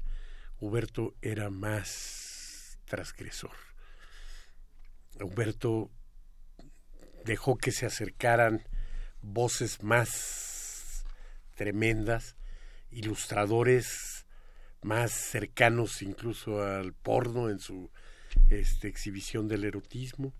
Entonces creo que fue una figura que abrió muchísimas puertas. Todos los este, autores que dijiste, por supuesto que encontraron ahí una gran resonancia, pero también algunos otros que no mencionaste y que este, y que andan en el campo de lo contracultural, de lo, eh, de lo no tan políticamente correcto y demás. Entonces creo que la labor fue verdaderamente importante Y bueno, pues descanse en paz, como, como, como dijiste, y siempre recordando. Así es. Oye, hasta apenas hace tres años dejó de dar clases ahí en la carrera de Letras y Literatura Hispánicas en la Facultad de Filosofía. Y era totalmente un universitario, ¿no? Un universitario que este, trabajó en distintas... La, Facultad de Filosofía fue algo importantísimo para él. También estuvo en la Iberoamericana. Y este, la docencia en ese sentido, pero esa labor de docencia incluso yo creo que se ve prolongada en el suplemento sábado. En ese sentido, muchos de los que eh, pasaron por sus páginas realmente lo consideran su mentor, su maestro, su gran formador. Entonces, pues con todo este respeto le mandamos también un saludo de despedida a Huberto Batis. Fíjate nada más, por ejemplo, eh, entre la grama tremenda de gente a la que le abrió sus, las páginas de sábado, está Raúl Bustero, de quien también iba a hablar hoy, independientemente de todo. ¿no? Este, Raúl Bustero es un director de cine peculiar en el, en el ambiente, en el ámbito mexicano, un director, yo no sé, a veces cuando digo director de cine, este, me arrepiento después de haber dicho esas palabras porque creo que los directores de cine terminan por agarrar cualquier cosa que les piden que hagan con tal de seguir dirigiendo cine. Y en cambio hay algunos autores cinematográficos, como podríamos llamarles, que hacen únicamente lo que se les pega la gana, ¿no? O sea, no que son fieles a sus ideas. Que son fieles a sus ideas, que tienen algo este profundo que decir y que si alguien los llama y les dice este, tengo dinero aquí para que hagas una película sobre la cantante pop de moda, van a decir que no. Entonces yo creo que sí son distintos. El director de cine va a decir sí, viene, voy a estar dirigiendo, voy a hacer una película y le pone contento hacer ese que considera su trabajo. Y el autor no. El autor va a decir no, por favor, no me pongas en ese brete de tener que este, hacer esa película. Entonces, el, el caso de Raúl Busteros pues, es un caso de un eh, hombre con tres películas. Ambos no vive ni ha vivido del, de, la, hacer esas películas, ni, ni es lo que más le importa, yo creo, en la, en la vida. Y sin embargo, sí es un hombre de cine. Y lo último con lo que nos eh, acaba de sorprender es la publicación justamente de una novela, bueno, un libro muy peculiar eh, en el que hay referencias documentales, hay autobiografía, hay eh, reflexiones irónicas, pero todo se conjunta para formar un libro que se llama precisamente El cine de autor por Raúl Busteros. Un libro que acaba de editar nuestra propia casa, pero que aún no se presenta. Es un libro que va a ser presentado en sociedad. Yo no sé para qué se presentan los libros, pues, porque creo que la única presentación verdadera del el libro es la que el lector obtiene de sus páginas, pero bueno, ya se ha vuelto una costumbre y yo me quejo y ni puedo decir que no cuando me invitan a presentar un libro. digo, bueno, pues sí, sí voy, Y voy porque me gusta también esa parte social, el, el, este, el entorno de lo que va a pasar ahí. Y el libro de Raúl Bustero se va a presentar el próximo miércoles en la Casa Universitaria del Libro. Ya de ahí yo espero que tendrá gran difusión y demás y que, y que lo, lo puedan, este, que lo lean muchos y que se acabe y que lo rediten y que, que en fin, es yo creo que un libro muy interesante en términos de una visión del, de nuestra cinematografía porque cuenta muchas anécdotas. No lo no lo he podido nada más que ojear me llegó ayer y este y eso porque presioné a, a Raúl a que me llegara y entonces eh, como no ha salido todavía no lo encuentras en en las librerías universitarias y demás, pues no este no nos lo habían despachado.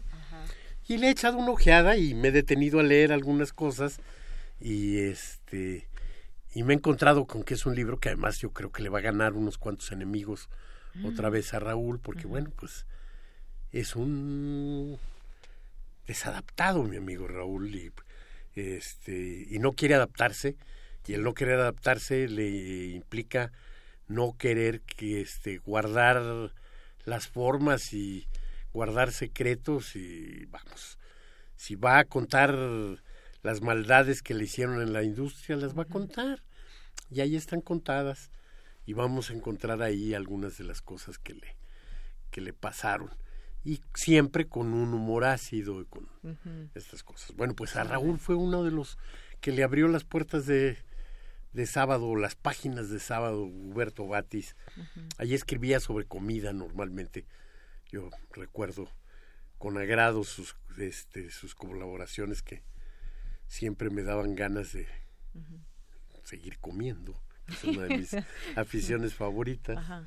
Y este Oye, ¿y, puedo leer un poquito lo que dice aquí atrás? Hazlo, ah. por favor, pero devuélveme mi hojita. Ahí está. bueno, un poco para que de esto que nos has platicado, que más o menos, a ver, ¿de qué trata este libro? Si pudiéramos decir también cómo se describe en la, en la contraportada, que normalmente tenemos un libro y tenemos el resumen rápido en la contraportada. Bueno, este libro dice novela, autobiografía, opinión, ensayo, retratos, confesiones, dudas, filosofía, espejitos, análisis hasta donde se pudo, cine para ser leído, teatro, fantasía, eh, confesiones ajenas, diálogos, voces solitarias, anticine, pendejadas, política, historia, cine por escrito, buen juicio, deseo un libro, las películas de los demás, arte, evocación, museo, amores puros, tantita pornografía, putos jóvenes, mujeres, cine para ser leído y más. Ya, ya nos tenemos que despedir. Ya nos tenemos que despedir y mira, y entonces lo que estaría yo preparado para volver a hablar de películas, nada más te voy a decir entonces que en la semana de hace 50 años, del 18 al 24 de agosto, se estrenaron ocho, películas y otra vez había películas interesantes mexicanas, como por mis pistolas, y había películas italianas, incluso una película colombiana mexicana, Requiem por un canalla, dirigida por Fernando Orozco, y un interesante Doctor Fausto ahí, dirigido por Richard Burton, en el que el Doctor Fausto incluso viaja a Troya porque está enamorado de Elena de Troya, que es Elizabeth Taylor. Bueno, pues muchas gracias y pues ya nos vamos. Gracias por estar aquí. gracias, a todo el auditorio. Eh, gracias Marco Lubián por estar hoy en la producción y bueno, pues nos escuchamos mañana en punto de la una o pasadita de la una y nos escuchamos con mucha más información. Que tenga buena tarde y buen provecho.